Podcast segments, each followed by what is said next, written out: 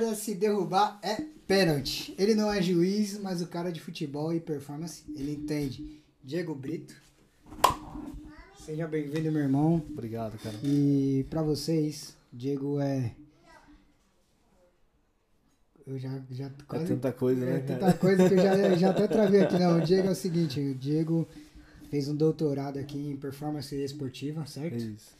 E hoje a resenha vai ser sobre futebol, sobre performance, desempenho e várias outras coisas aí. Ele vai contar a história dele pra gente, começando desde agora. Quem é o Diego Brito? Se apresenta, mano, pra nossa Poxa galera. vida. Quem é o Diego Brito? cara, primeiramente, obrigado, né? Pra mim é um prazer estar aqui com vocês. É, Obrigado pelo convite, né? O Brazuca foi quem gravou a minha tese lá, a defesa da minha tese, né? Agradeci bastante o Douglas por isso, porque minha família pôde assistir a, a defesa da minha tese por conta da, da produção de vocês. Então, é, agradeço muito vocês por isso. Cara, quem é o Diego Brito? É, nunca pensei assim, ou melhor, não, não fico pensando em, em autodefinição, né? Em- Eu também tenho essa dificuldade, né? cara. Dizem que quando você vai para uma entrevista de emprego, eles perguntam, então você tem que estar preparado, né? Eu sempre, eu só não me dei mal nas entrevistas de emprego porque eu sempre bolava alguma coisa ali. Você sabe, né? Os pretinhos nós espertos, nós ó, vai escapando. Mas quando alguém pergunta quem é o Danilo, vige, mano. É embaçado. Agora diga, quem é o Diego? Cara, eu sou um, bom, nasci, nasci em Londrina, né, no Brasil. Londrina, Paraná. Vim para Madrid, já tô em Madrid já há quase quatro anos, né? É, o que eu sou, o que eu faço, né? Na verdade, eu, eu fiz um, vim para Espanha para fazer um doutorado, doutorado na área de de performance, né, mas a- na área de ciência do esporte. E aqui acabei me envolvendo ainda mais com futebol, né? Gosto muito da, dessa área, gosto muito do futebol. Acabei me envolvendo. Hoje eu treino atletas, trabalho em parceria com o clube e também sou pesquisador, faço, faço pesquisas, né? Também sou líder de uma de uma de uma célula aqui do da Igreja Bola de Neve aqui em Madrid. E cara, e provavelmente deve ter mais alguma coisa aí que, Que tá que eu esqueci, né? Muita coisa, né, mano? É. Muita coisa, tá doido. O cara é multiuso, multifuncional. Ô, louco. Isso que tem que tomar cuidado, né, cara?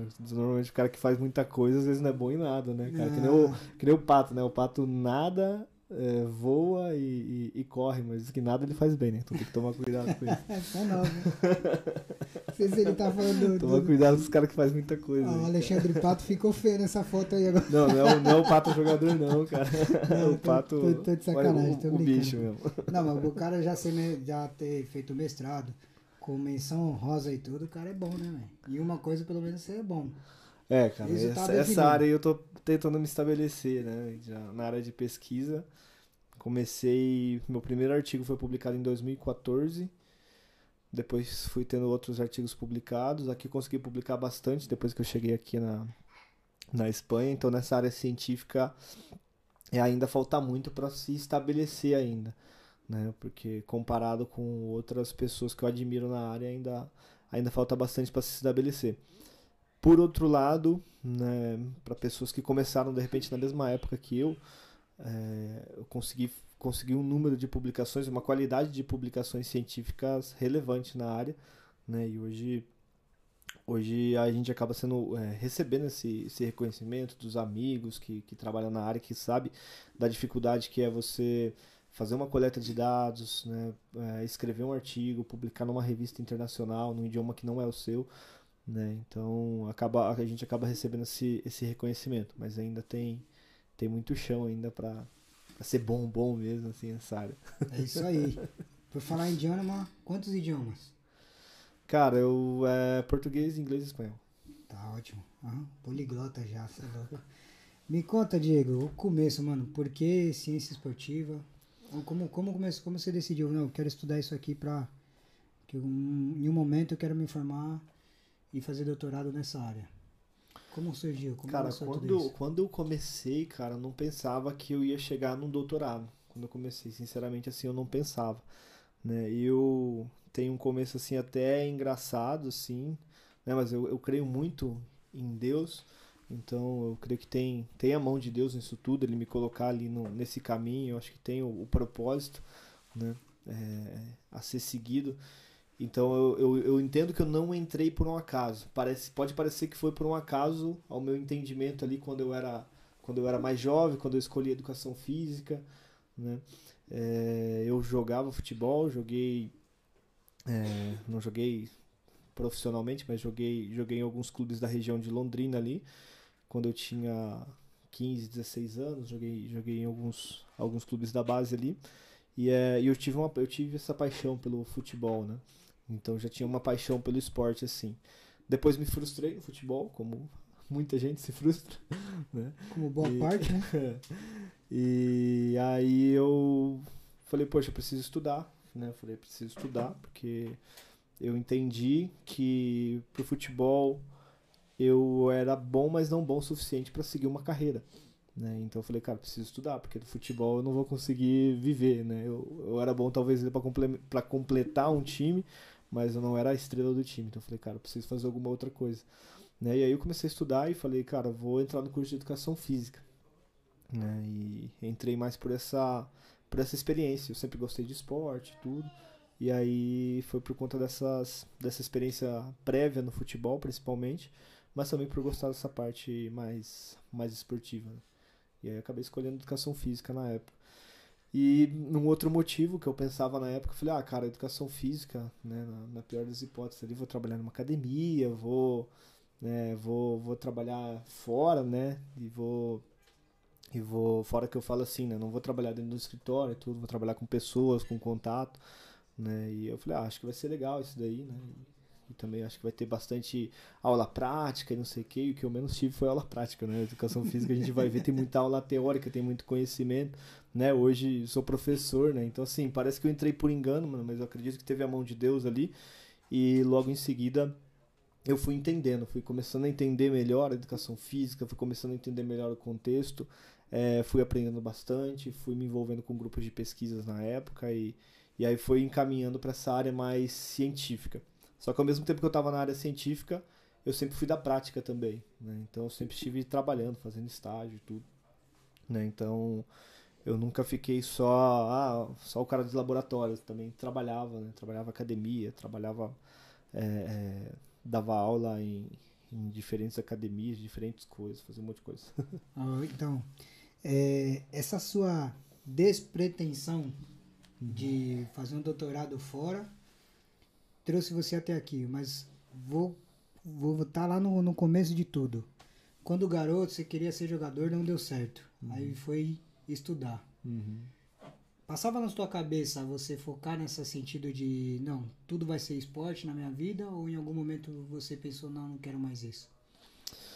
Cara, teve alguns. Quando a gente entra num curso, numa, numa graduação, isso eu percebi que é independente da, da, do curso que você está fazendo, é, você passa por alguma crise de identidade, uma espécie de crise de identidade. Exatamente. Então você fala, meu, o que, que eu estou fazendo? Será que eu estou fazendo certo? Será que é isso mesmo? Né? Os meus primeiros dois anos na educação física foram muito é, conflituosos para mim, porque eu tinha acabado de sair do ensino médio e entrei numa faculdade pública, num curso noturno, onde todo mundo tinha muita responsabilidade, né? Tinha várias pessoas que já eram pais de família e tudo, então mudou muito assim a minha cabeça. Os primeiros dois anos assim eu fiquei meio perdido, assim, sabe? E aí eu não sabia realmente se era aquilo. Só que é, quando chegou no terceiro ano, cara, né? E aí eu já tava namorando com a minha esposa, que eu sou casado hoje. Eu já tava. É. Deu ruim, mulherada. Deu ruim. E aí eu já tava namorando e eu falei, poxa, cara, né? Eu pretendo casar, pretendo ter filhos. E eu falei, meu, é, eu preciso dar um jeito, né, cara? Eu falei, não posso ficar levando né, o curso assim de qualquer forma. Eu preciso, preciso fazer alguma coisa, preciso me mover, né? E aí foi indo pro terceiro ano que um amigo meu, que hoje, hoje é médico, ele estava na educação física ainda, quando a gente estava no quarto ano, ele, ele pegou e falou, Diego, vamos fazer cursinho, vamos para medicina e tal, que vai dar certo, a gente já tem uma dinâmica de estudo e tudo, né? Mas aí ele foi e eu já estava com planos para entrar no mestrado né, no mestrado lá no Brasil mesmo. Aí ele chegou em mim e falou assim, cara, um professor, Fábio Nakamura, que é uma, uma das referências na área do esporte, ele falou, ah, ele abriu monitoria para uma disciplina, para uma disciplina que é a disciplina de fisiologia do exercício. Eu falei, cara, eu não vou nesse negócio, Não vou nesse É. negócio porque esse negócio é pra nerd. Eu peguei e falei pra ele e eu não. Isso que eu ia perguntar. Tem uma turma que vai nos acompanhar não vai entender esse lado. O que é uma moni- Monitoria. monitoria? É quase que não sai Monitoria seria como você ser um auxiliar do professor. Ah, tá. né? Então, por Entendi. exemplo, é, o professor ele dá a disciplina na faculdade. Normalmente, para você ser monitor é uma disciplina que você já passou. Então, eu tinha passado nessa, nessa disciplina de fisiologia do exercício. Mas eu falei, cara, não vou participar disso e tal. Ele falou, não, cara, vai lá, você não vai perder nada. Os horários se encaixavam. E aí eu cheguei nesse, nesse professor e falei pra ele, falei, professor, é o seguinte, eu, eu né, vi que você abriu essa, essa monitoria aí. E só que né, eu não tenho notas boas, não tenho muito conhecimento em fisiologia e tal. Né? Na época eu estava ainda com DP. DP é quando você não passa algumas disciplinas. Você passa de ano, mas ainda você carrega algumas disciplinas. né? Sim. E, e aí pegou e falou assim, cara, não tem problema, pode vir. Eu falei, não, não, você não tá entendendo, cara. Eu não, não sou bom em fisiologia, não entendo nada, não, né, não tenho, tenho notas ruins, né? Tô, tá complicado esses primeiros dois anos. E aí ele falou, não, cara, não tem problema, o importante é o seu interesse, né, cara? E ali naquele dia eu lembro que eu fui embora, cara, e eu fui embora assim, tipo, chorando de alegria pela oportunidade que eu não merecia, né? E hoje esse professor é, é meu amigo, né, o professor Fábio. Ele está em Portugal, trabalha trabalha com várias equipes também, mas ele está trabalhando com a equipe do ele oferece consultoria para a equipe do Boa Vista lá em Portugal. E mas ele me deu essa primeira oportunidade. Era um cara que eu admirava muito, porque ele já tinha feito alguns trabalhos aqui na Europa, já tinha trabalhado com, com clubes aqui na Europa. Eu falei, meu, que, que legal, né? E ele deu a oportunidade ali e eu nem mereci. Eu fui embora ali, tipo, cara, chorando de alegria, né? Por, por, ter, por ter recebido essa oportunidade. Então, então foi muito legal. E aí tudo começou. Daí a partir disso ele falou: "Ah, cara, começa a vir no meu grupo de pesquisa". Eu comecei no grupo de pesquisa dele. Daí ele me indicou para um outro orientador. E aí com esse outro orientador eu comecei a estudar cafeína e, e performance física. Daí já entra uma outra parte E- da história. e- isso que você tava em qual ano? No quarto ano? No, é, no, tava indo pro terceiro ano. indo pro É, terceiro ano, No é. começo do terceiro ano. É, nessa crise de identidade aí, eu perguntei porque assim, eu comecei a fazer é, ciência da computação. Legal. Não, não é legal. não, não é da hora, velho. Eu fiz porque meu pai falou, ó, estuda isso aí que isso daí é o futuro. Ele tinha razão, hoje, né? É, realmente. Mas não me identifiquei, mano. Seis Uhum. meses eu me parei, o que, que eu tô fazendo aqui?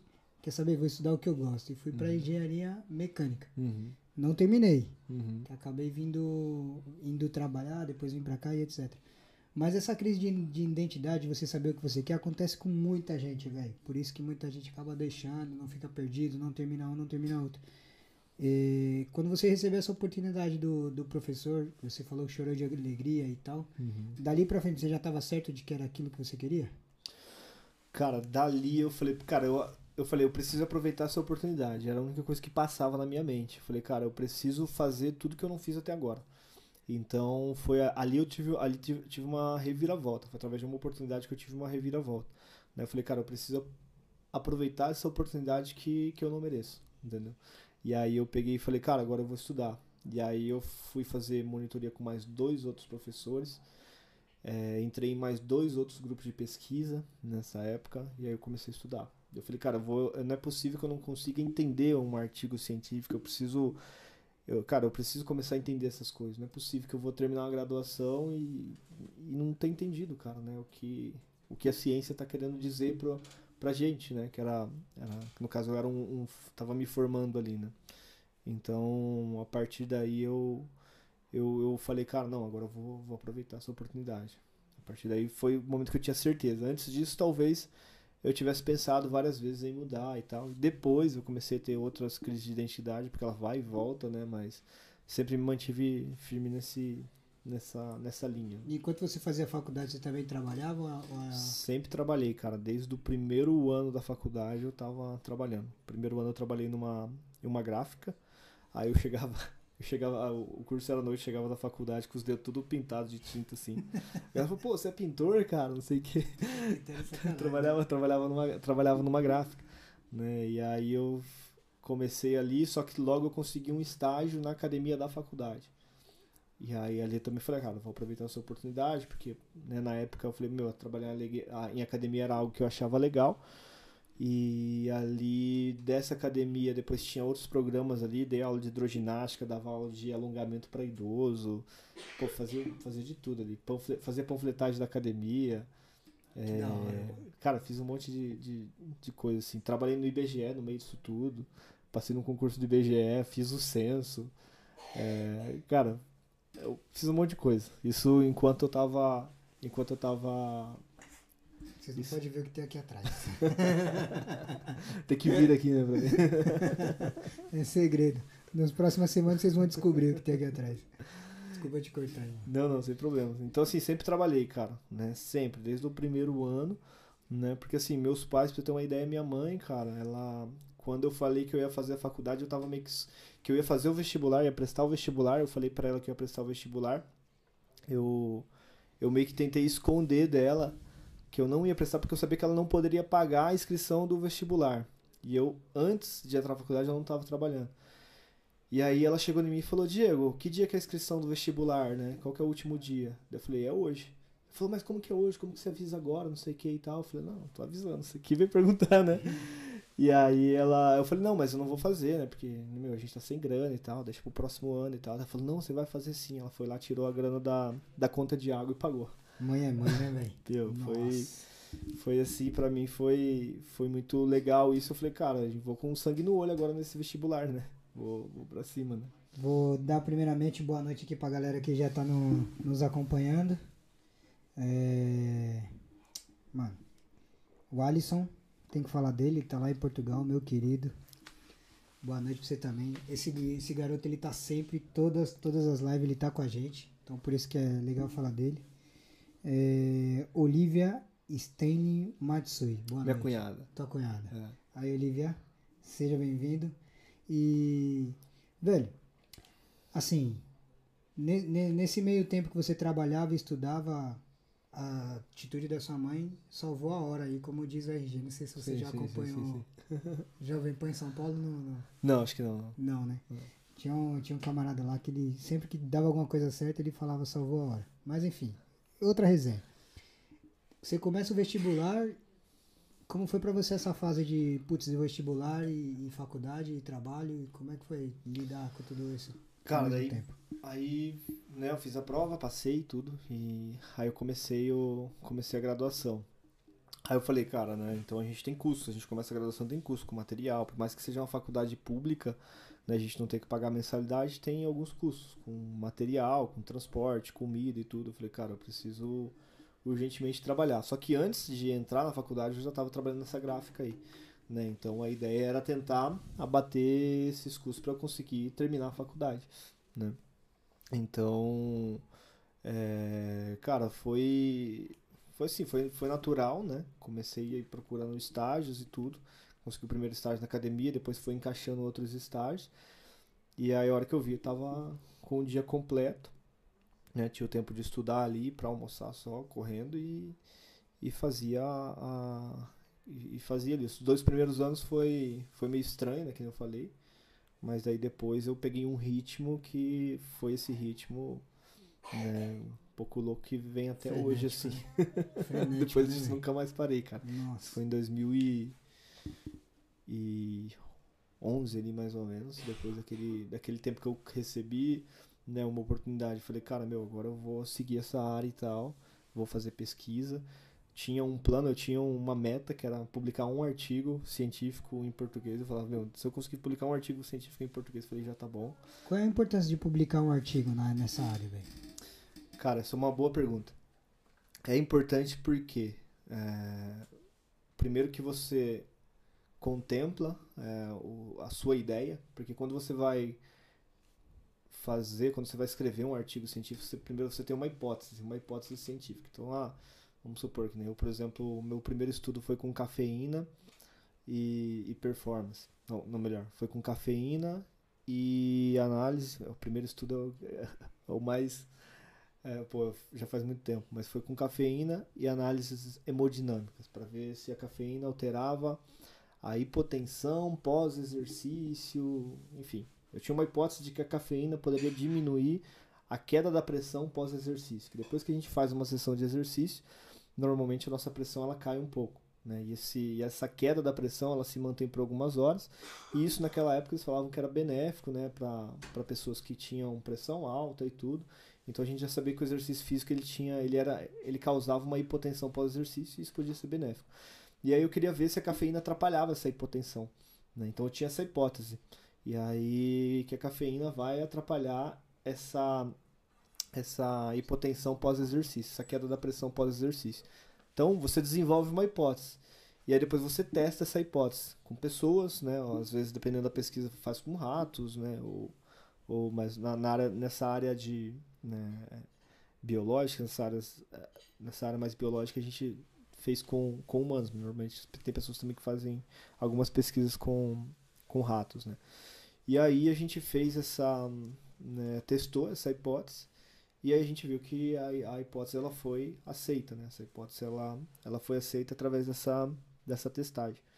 Né? Então, qual é a importância disso? Primeiro, você contempla a sua ideia, se ela foi aceita ou não, uma hipótese se ela foi aceita ou não. Depois disso, você escreve eh, o, o artigo né, em si, escreve todos os resultados, introdução, métodos, objetivos, conclusão, eh, os resultados, e aí você envia para uma revista científica. Nessa revista científica, normalmente, ela é revisada por pares, ou seja, vai ter dois pesquisadores ali experientes naquele, naquela temática para avaliar se aquele estudo ali está bem conduzido, se tem uma boa metodologia, se foi bem escrito, se foi bem conduzida a questão do desenho da, da desenho experimental e tudo. É, e aí eles fazem uma análise geral do artigo, esses dois, e aí esses dois passos chegam no editor e o editor dá a aprovação final do artigo, se vai ser sim ou não. Né? E aí você recebe o aceite. Aí depois disso, né, é, o artigo ele é publicado e tudo. E tanto no Brasil como aqui, né, na verdade no mundo todo, a partir do momento que você começa a publicar, você tem a possibilidade de ganhar bolsas de estudos. Então a minha ideia era publicar meu primeiro artigo para tentar uma bolsa no mestrado lá na UEL, que foi onde eu estudei. Né? E a UEL é onde é a faculdade? Universidade Estadual de Londrina. A UEL é a, de Londrina. É a de Londrina. Uhum. Estadual de Londrina. E aí eu consegui publicar esse estudo e através desse estudo eu consegui uma bolsa de estudo, não só através do meu currículo, uma análise de currículo, pontuação, um monte de coisa, e principalmente por conta desse artigo eu consegui uma bolsa de estudo para fazer o mestrado, para conduzir outras pesquisas. E aí você vai respondendo mais perguntas né, é, é, vai respondendo mais perguntas sobre determinada área. Naquela época ainda estava estudando mais a cafeína. A cafeína. Né, e aí eu, eu entrei no mestrado, então só que daí eu entrei com uma bolsa. Então esse é um benefício, né? Você ganhar bolsas de para fazer pesquisas, né? Uma bolsa que entra ali por, por mérito e tudo, então e aí ela te dá uma condições, te paga ali algum um, um valor, né? Para você realizar outras pesquisas, novas pesquisas, né? E aí depois você vai, vai aumentando o valor das bolsas, né? por exemplo, tá do doutorado, se é um doutorado no exterior também, se você tem boas publicações, você consegue também mais bolsas de estudo e tal. E depois você vai entrar num concurso, uma faculdade, alguma coisa, você consegue. É, é, isso entra no seu currículo, então é algo é algo que hoje no currículo conta muito. Então, e... principalmente currículo e para conseguir bolsa de estudos, para currículo para entrar em universidades públicas, para entrar em clubes de futebol, alguns clubes valorizam bastante essa questão. Como né? você sentiu tendo essa primeira publicação? Cara, eu fiquei em êxtase porque era muito mais do que eu pensava, né? E, é, igual, né? Deus ele sempre tem sonhos maiores que os nossos, né? Porque eu falei, poxa, meu objetivo primeiro era publicar um artigo em português e o primeiro já foi em inglês, né? Foi numa numa revista. Ou seja, quando você estava lá fazendo o vestibular e tal que você passou, publicou uhum. e já foi em inglês. Isso, é. Lá, na, lá na, na, graduação, é o primeiro estudo. Porque daí, depois que eu recebi essa oportunidade, comecei a participar de três grupos de pesquisa, eu ganhei uma bolsa de iniciação científica. Uhum. Né, para começar essa primeira pesquisa. Daí eu fiz essa pesquisa da cafeína, da cafeína. aí eu consegui publicar ela. Sim. Aí já foi em inglês. Já foi a primeira, inglês. já foi em inglês, que ela foi bem conduzida. Eu lembro ainda até hoje que eu tive a possibilidade de escolher fazer um, uma pesquisa um pouco mais fácil, mais tranquila de fazer e uma mais difícil. Falei, ah, cara, vou fazer. Vou tentar fazer essa mais difícil porque de repente consigo publicar melhor, numa revista melhor. E aí valeu a pena o, o esforço extra ali e acabou saindo, saindo essa publicação numa, numa revista numa revista melhor, uma revista americana, acho que foi na Mais época. conceituado, no caso. É. E aí tem o fator de impacto da revista e tal, que, que era, era um fator de impacto alto na época, então foi uma conquista assim muito, muito grande. E Sabe? quantos anos você tinha, mano? Vixe, cara. Vamos você não é tão velho assim, não precisa fazer conta. Não, cara, o primeiro artigo eu tinha 23 anos. Olha. É. O primeiro Aí. estudo tinha 23 anos. Você que tem 30, já publicou algum artigo na sua vida? Ele já com 23, mano. Então nós tá, ó, zoado. Brincadeiras à parte. é, Nessa época você já pensava em estudar fora? Cara, aí esse amigo meu que, que virou médico, na, no quarto ano ele veio pra Portugal. E era pra eu ter vindo também pra Portugal pra gente fazer uma. como se fosse um estágio aqui, né? E aí nessa época eu já tava querendo vir. Isso acontece, nessa época eu namorava. E eu falei, poxa, eu vou ficar seis meses fora, né? E falei, vou deixar pra mais adiante isso. E, e a partir do quarto ano, ali, o terceiro, quarto ano, eu comecei a pensar nisso, comecei a pensar na possibilidade de estudar fora. Aí depois disso comecei a ver alguns amigos meus vindo, né, para fazer o doutorado aqui fora. E aí, nesse tempo que eu tava, daí que eu entrei no mestrado, eu casei no meio do mestrado. E aí eu, eu tinha conversado com a minha esposa, eu falei, ó, ó, eu quero, né, a gente vai casar, mas eu tenho um sonho, né, de, de fazer o doutorado fora do país e tal. E ela falou, "Não, topo, né, vou morar fora, vamos, vamos junto, né, Vamos tô, junto. tô dentro, né. Qual o nome da patroa? Heloíse. A Heloíse. Nota 10, hein, mano? Isso Heloíse é mesmo. a, é a guerreira que me acompanha aí, que me dá força pra, pra Ela fazer falou, tudo Topo, isso. por Eu- que não? Vamos cair pra dentro. não é não? E aí ela topou, cara. Então a gente já tinha esse plano, assim, né? De, de vir já quando a gente. Antes da gente casar, a gente já pensava já em morar fora. Então lá no mestrado, na graduação eu já pensava, só que como eu tava namorando, eu falava, cara, eu não vou abrir mão do meu relacionamento pra estudar fora. Mas aí depois a gente conversou e decidiu morar fora, né, depois que casasse e tal. Ela, mas ela tinha esse plano de morar fora ou ela aceitou por um desejo que era seu? Não, foi um sonho nosso, assim, virou um sonho nosso, né? Por mais que eu viesse estudar, ela também tinha o desejo de, de morar fora do, do país, de ter uma vida no, no exterior. Ah, então né? foi meio que conciliar a, a vontade de ambos, então. É, é, assim, conversando, a gente. Conversando, esse desejo meio que foi se aflorando, assim, né? É, na Bíblia fala que Deus ele faz o querer e o efetuar, né? Então acho que Deus ele foi colocando assim esse desejo cada vez mais dentro de nós e graças a Deus se alinhou, né? Os dos dois querer morar fora e tal. E ela sempre me apoiou muito, né? Nos meus estudos e tudo. E aí, e aí foi que a gente veio pra cá. né? É maravilha você falar disso aí, porque você falou que é líder da célula, da célula né? Sim, da sim. bola de neve. Uhum. Quando foi que você começou a frequentar a igreja? Me fala um pouquinho dessa parte, dessa sua vida, dessa parte pessoal. Cara, em 2011 eu, eu tive uma, primeira experiência com Deus assim. Foi numa igreja que se chamava Igreja Quadrangular. Tive uma primeira experiência com Deus. Foi, foi assim, uma, uma reviravolta que a gente viveu na nossa família.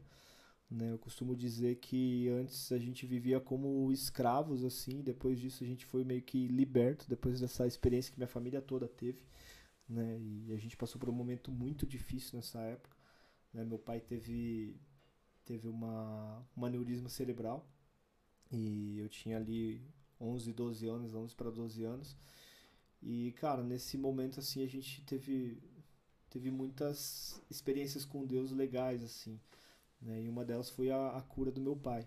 Né? Meu pai teve esse, esse aneurisma cerebral e a gente orava muito para que ele viesse a, a sobreviver, né? Porque né, num dia a gente estava fazendo um churrasco à noite em casa, no outro dia de manhã ele teve uma convulsão e caiu na sala. E aí foi correndo Qual o nome do seu pai? Carlos.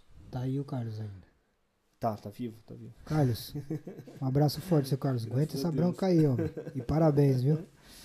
E aí, cara, foi um momento assim muito duro pra mim, porque eu era muito apegado com meu pai nessa época. E ao mesmo tempo que eu tava me convertendo, eu pedia pro meu pai parar de beber, porque eu, poxa, eu, eu era muito ruim pra gente assim, sabe? É, A gente sabe que, né, cara, qualquer tipo de vício em qualquer família, ele é destrutivo, né? E a gente sofria muito. E quando eu comecei a ter essa experiência com Deus, eu comecei a orar por isso. Aí aconteceu isso com meu pai. Eu falo, nossa Deus, eu pedi uma coisa, o senhor tá fazendo outra. né? Quase sempre assim, a gente que não entende, né? É. Só que, cara, foi um momento assim que nossa família se fortaleceu muito, a gente foi liberto de muitas coisas assim, de né, que a gente via que nos travava, a gente viu que em Deus a gente podia muito mais coisas, a gente entendeu né, o que é se apoderar das coisas de Deus, se apoderar das coisas do reino, e a gente aprendeu muito nessa época. Né? Meu pai ficou, ficou, teve esse aneurisma, ficou um mês no hospital internado, minha mãe ficou lá com ele acompanhando. É, e eu lembro que ele teve que fazer uma cirurgia. Na cirurgia tinha 5% de chance de vida.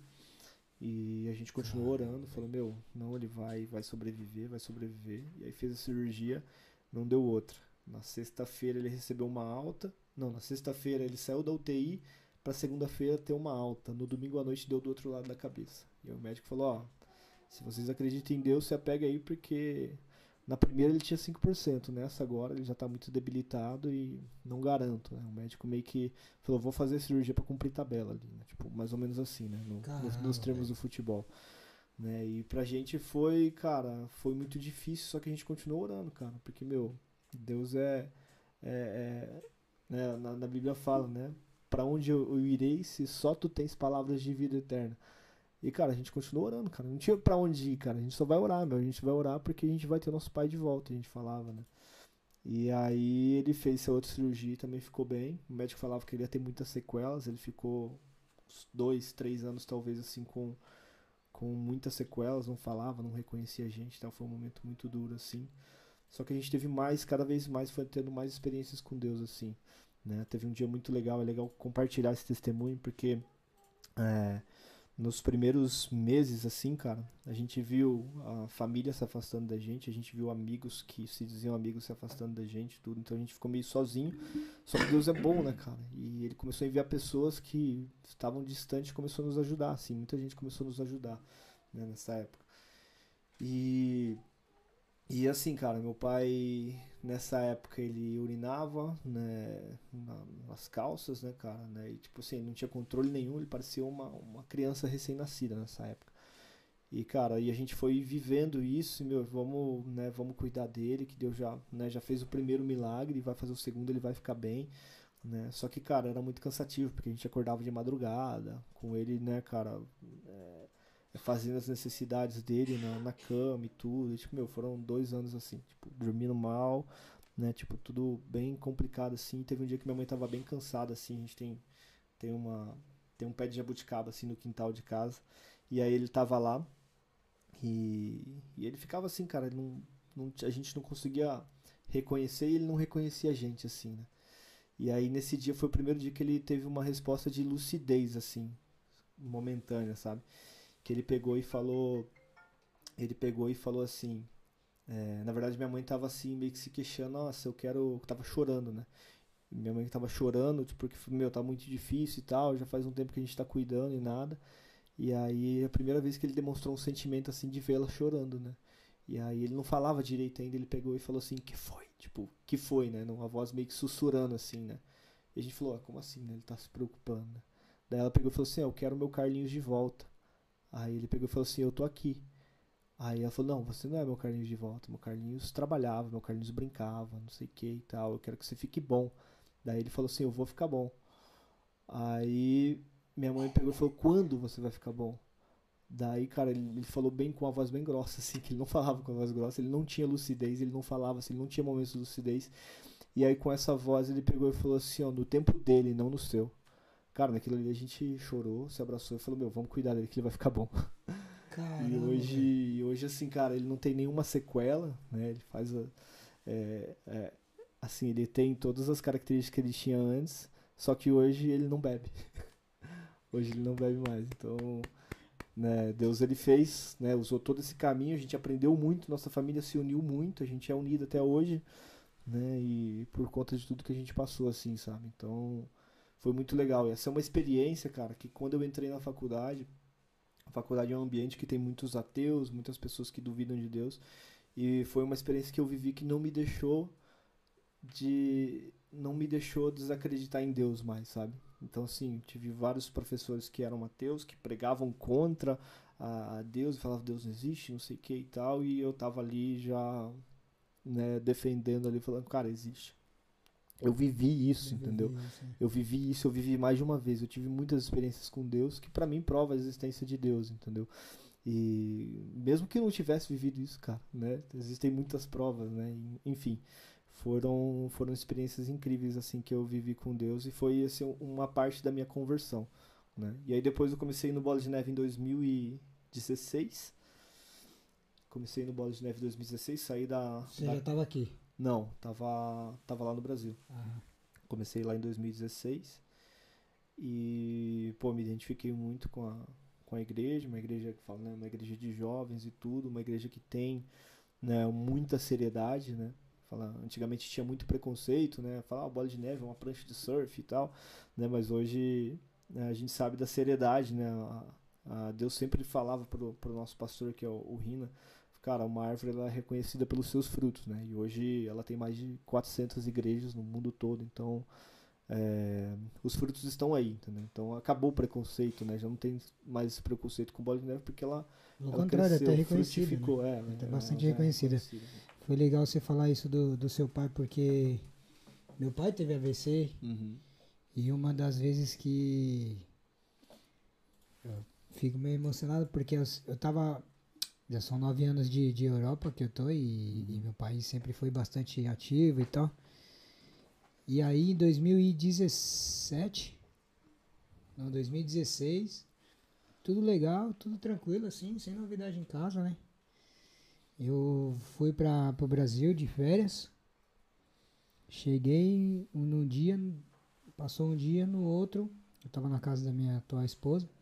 Quando eu cheguei em casa, a gente morava no, condomínio onde minha tia morava em cima e minha mãe no apartamento de baixo. Aí minha tia acho que me viu chegar. Eu entrei em casa, não deu dois minutos, ela desceu e falou, ó, leva seu pai no médico que ele tá tendo um AVC. E meu pai sentadão assim, no sofá, sabe, que ele geralmente ele tem postura, então ele, quando ele tá sentado no sofá ele tá com postura. Quando eu cheguei que eu vi ele assim, eu achei estranho, mas eu falei, ah, deve tá aí largado, né? Fiquei de boa, falei, e aí pai? Ele só fez assim, e e nada, aí eu falei com ele e tal, quando ela vem, ela entrou e falou desse jeito, leva seu pai no médico que ele tá tendo AVC. Eu falei, pronto. E minha mãe, que sempre soube de tudo, que minha mãe sempre carregou a, a minha casa nas costas, né, lá em casa, não tava em casa. Aí eu falei, pronto, agora não, cadê os documentos e tal? Ele não sabia muito bem onde estavam os documentos dele e tal. Aí eu comecei a procurar as coisas, desci na. Ele tinha uma combosa, daí eu falei, dá a chave do carro que eu vou levar esse tá lá embaixo. Eu desci, quando eu subi, minha mãe já tá em casa com os documentos na mão. Eu nem vi ela chegar, eu tava em casa com os documentos na mão, vamos. E velho, daí pra frente foi só luta. A minha mãe sozinha cuidou, ele passou por essas mesmas necessidades de não ter autocontrole. Entendeu? Que eu não vou ficar falando aqui porque a entrevista é dele, não é minha.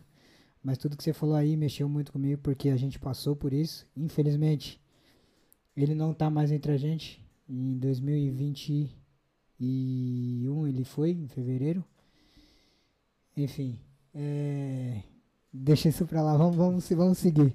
Desse, você passou por tudo isso e em que momento você falou vou pra, pra Espanha, decidiu, vamos pra Espanha? Cara, que ano foi isso? Cara, é um outro testemunho, assim, cara. Isso. Pode falar, aqui você pode falar Porque- tudo, velho. Principalmente se for de Deus. Amém, cara. Que massa. É, eu, tô- eu tenho visto, né, que os podcasts todos. Eu tava conversando com o Douglas antes, falei, meu, todos os podcasts estão levando assim, né, pra. Cara, inevitavelmente a gente acaba falando de Deus, né? E É porque Isso é muito legal. é, outro dia falaram, tem um grupo de futebol aí, a gente fala, ah, é, todo mundo que vai lá chora e não sei o que. E ontem eu falei com o Douglas que tá ali, é, ele falou, não, que a gente já conseguiu mais um objetivo que em breve vocês vão saber. Ele, pô, que legal, conseguimos, vamos fazer um ano, estamos fazendo um ano hoje de podcast. É, Hoje? É, hoje 5 de maio, Cara, parabéns, cara. um ano que a gente começou tudo, né não, Dudu? Fala alto pra todo mundo ouvir. Parabéns, cara. Foi um ano que a gente começou a, a botar tudo aqui em ordem. Que massa, cara. Pô, E- que honra, hein? outro aniversário, né? Tem- esse aqui é o aniversário da- do pedido de oração. Do Então, pedido de oração. E tem Amém, um. cara. 15 dias antes de completar o ano, Deus já deu a resposta que vocês vão saber logo logo. Logo, logo, é isso aí. Amém. Então, assim. Eu já sei, hein? Já pergunto. Então, assim, eu fu- como eu falei pra ele e comentei lá, meu, Deus colocou a mão aí no nosso projeto agora, ninguém segura. Porque é isso, cara. Quando Amém, tem cara. Deus Mano, na frente, nada é capaz de parar. É Entendeu? Você deu seus testemunhos, que, meu, incrível. Seu Carlos, Carlinhos, como seja, cara, bom saber dessa notícia, muito bom. E fala o próximo testemunho aí que você vai falar da chegada em Madrid. Cara, Por foi- que Madrid? Vamos começar. Por que Madrid? Por que cara, mas Espanha? Vou explicar tudo, cara. É longa a história. Pode Vou contar, tentar- a gente tem tempo. resumir. É, então, terminei o mestrado em 2014. Em 2014, antes de eu terminar o mestrado, eu tinha meio que conseguido uma, uma bolsa para ir para o Canadá. Só que ao mesmo tempo que eu tinha conseguido, ela não, não se enquadrava, porque era uma bolsa para o meio do mestrado. E eu tinha só mais seis meses de mestrado lá no Brasil. Então eu não poderia sair porque eu perderia o mestrado. Não faria sentido eu ir para o Canadá e perder o o mestrado. E aí a gente não foi. Então nosso, nossa ideia inicial era ir pro Canadá. né? Era ir pro Canadá e tal. E minha esposa falava, ó, eu vou. Eu vou, mas eu vou se for pra América do Norte, né? Ah, ela queria ir pros Estados Unidos. Ela falou assim, se for pro. E eu falei, se for pro Canadá, ela falou, ah, pode ser e tal. Eu falei, se for pra Europa. Ela falou, ah, Europa não, assim. Ela falou, ah, Europa eu quero passear, não sei se eu quero morar, né? Ela tinha essa dúvida assim, né?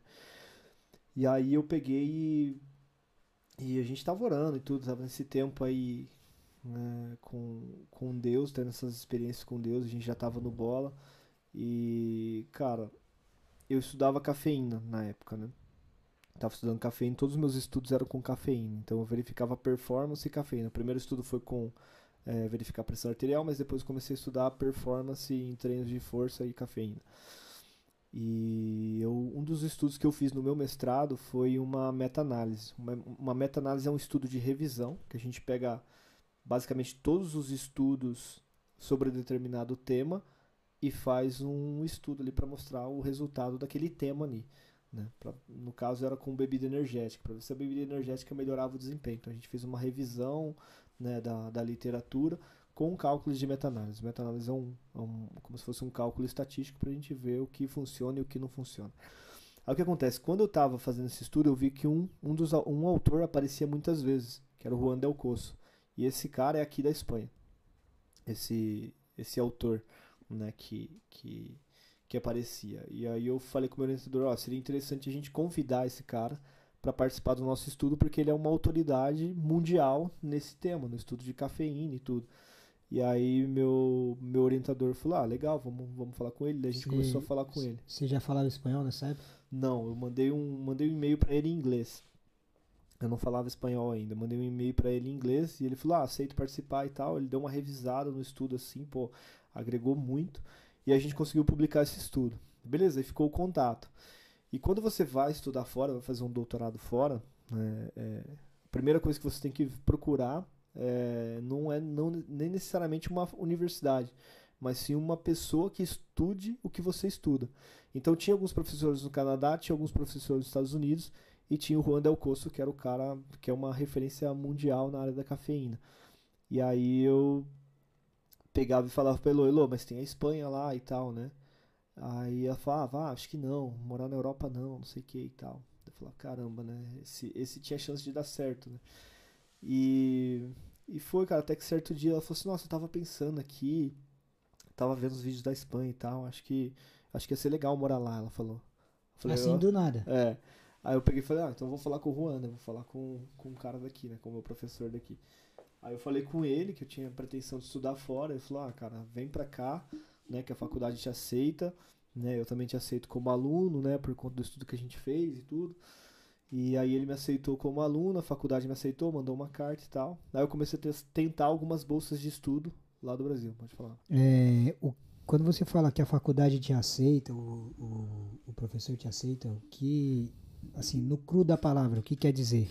Que a faculdade te deu uma bolsa? Como é que é? Não, a faculdade me aceitaria como aluno. né? Eles me aceitariam como um aluno de doutorado. E o professor também me aceitaria como um aluno de doutorado. Ou seja, eles fazem uma análise de perfil, né? de, de, é, de uma análise de currículo. Né? Algumas universidades fazem provas, não foi o caso da minha, não precisei fazer prova. Já tive a, a, a aprovação, né? a carta de aprovação sem fazer prova, só por análise de currículo. E aí, beleza. Então seria, seria isso. Ah, eles te aceitam como aluno de doutorado.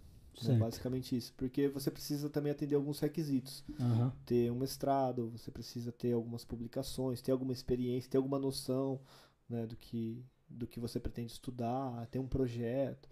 Né? Então você precisa ter, algum, ter alguns requisitos assim. Aí no caso, esses requisitos foram né, aceitos e tal, e então eu tinha esse primeiro passo. Só que acontece, a universidade aqui é privada, né? E ela é, é pago e você paga caro para estudar numa universidade fora, né, do, do país, ainda mais pra fazer um doutorado e tal. E aí ele pegou e falou assim, ó, você pode vir pra cá, só que de momento a gente não tem bolsa de estudo, não tem nenhuma bolsa de estudo, né? E eu tinha um plano B, né? Meu plano A era tentar as bolsas de estudos no Brasil, porque o Brasil também oferecia bolsa de estudo para os estudantes saírem estudar e tal.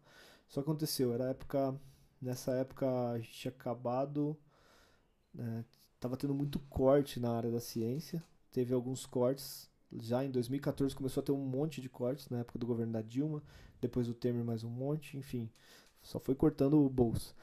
Aí eu me inscrevia lá e tal, e cara, meu, só saía três bolsas pro Brasil inteiro, assim, para fazer o doutorado, né? Então acabava, acabava, acabava não tendo chance, assim.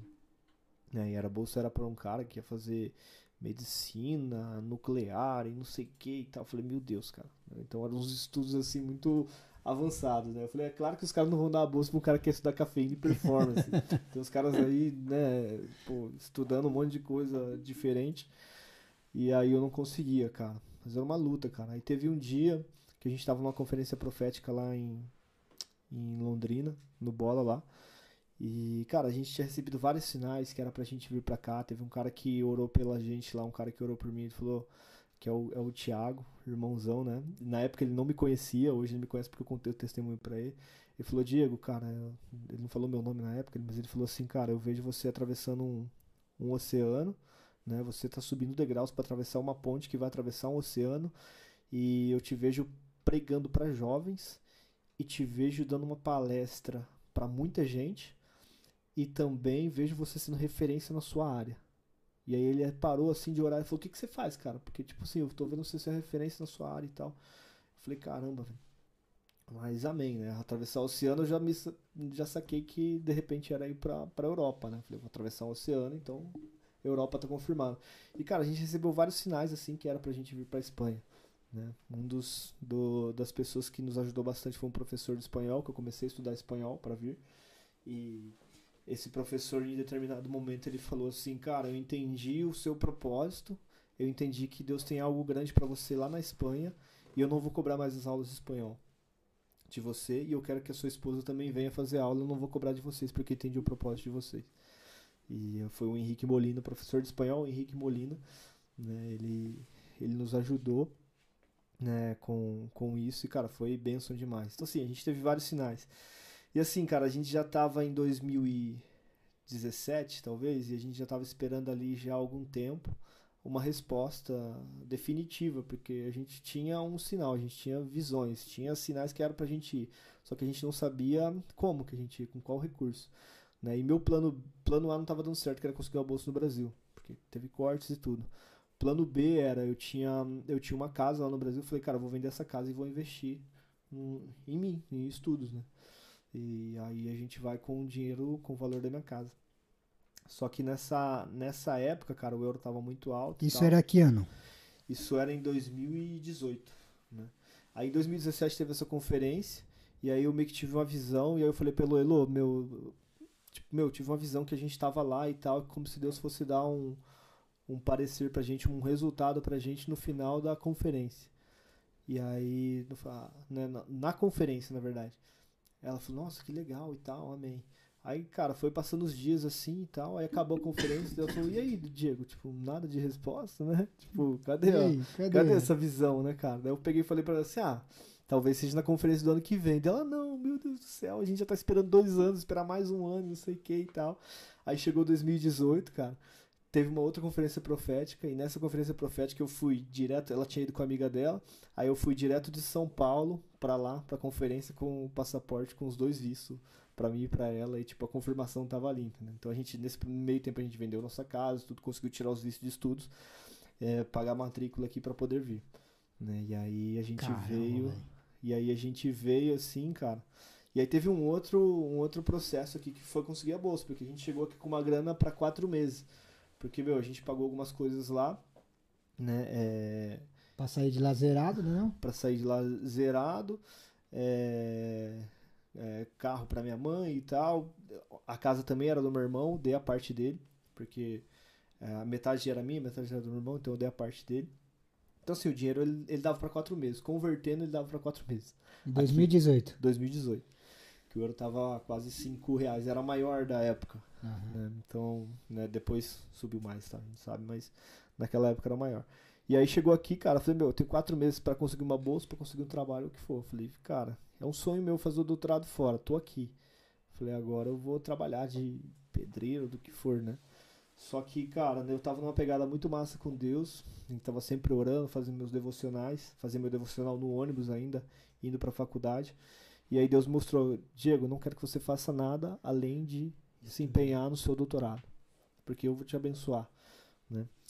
Cara, uma, uma das visões chaves assim que a gente viu, não sei como que a gente tá de tempo aí, Fica tranquilo com o tempo, irmão. mas uma das visões chaves assim que eu tive, que- porque assim, com essa grana que eu tinha da casa para ir pro Brasil, eu pensei, eu fazia as contas, falei, meu, quatro meses não dá, porque o doutorado é três anos, né? Eu falava, Deus, não faz sentido, cara. Né? Eu orava e falava, Senhor, não faz sentido. Não tem como ficar aqui quatro meses, você tem que estudar três anos. É, né? eu tava lá no Brasil ainda, eu falei, meu, não faz sentido, Senhor, mas se você me mostrar, se o Senhor me der um sinal, eu vou, né? Eu vou com a, com a fé. Porque com o dinheiro eu sei que, né, tem gente que fala, ah, mas você veio com muito ainda, quatro meses. Não, cara, eu vim pra pagar. É, é, cara, uma- nada, é, é é pagar, nada, cara, pagar, pagar mensalidades do doutorado era, era pesado, cara. Mais Além de se aluguel manter aqui, também, né? E além de se manter e tudo. Então, assim, era, era, era pesado. E quatro meses pra quem tinha que ficar três, quatro anos, já- já vai fazer quatro anos que eu tô aqui, era muito pouco. E aí eu tive uma conversa com Deus, orei assim no meu quarto e falei, Senhor, se for da sua vontade, o Senhor me mostra, porque pela lógica não faz sentido eu ir. E eu sempre fui um cara muito da lógica, sou da ciência e tal. Falei, pela lógica não faz sentido eu ir e eu vou perder o que eu já tenho, né? Tenho, não tenho muito, já vou perder o que eu já tenho, que era da casa, né, e tal. E aí eu peguei, orei e fui pra sala, cara, abri o celular. Na hora que eu abri o celular, eu ah, tinha um vídeo do nosso pastor lá de Curitiba. Eu sou de Londrina, mas um pastor de Curitiba ele é responsável também por Londrina. E aí ele falava assim: "Ah, você é jovem, tem um sonho, você tá na dúvida aí sobre recursos, né? Deus tá mandando te dizer que ele vai patrocinar, que ele vai te patrocinar. Não se preocupa com os recursos, tenha fé porque ele vai te patrocinar." Aí eu peguei, cara, me emocionei, mandei o vídeo pra minha esposa, falei: "Aí, Lô, tá aí o sinal, a gente vai pra para Espanha, mesmo com com pouco recurso a gente vai porque Deus vai nos patrocinar, né?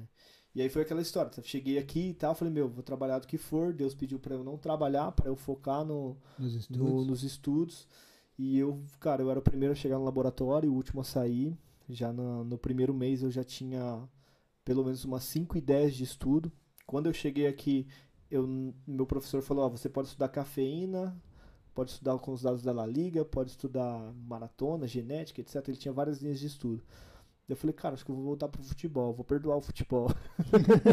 acho que eu vou perdoar o futebol. E aí eu comecei a. Aí eu recebi os dados da La Liga e comecei a debruçar naqueles dados e, e criar hipóteses de estudos.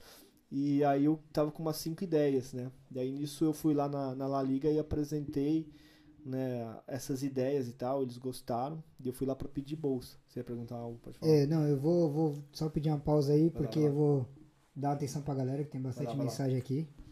A Olivia Stanley deu boa noite, o Alisson, boa noite. Carlos Roberto de Souza, boa noite, é teu pai? É. Ô, Carlos, ó. Rapaz, já virei teu fã já, hein, Carlos? Aí, Carlito. É, Elizabeth, boa noite, o som está perfeito e está muito interessante o assunto. Maravilha.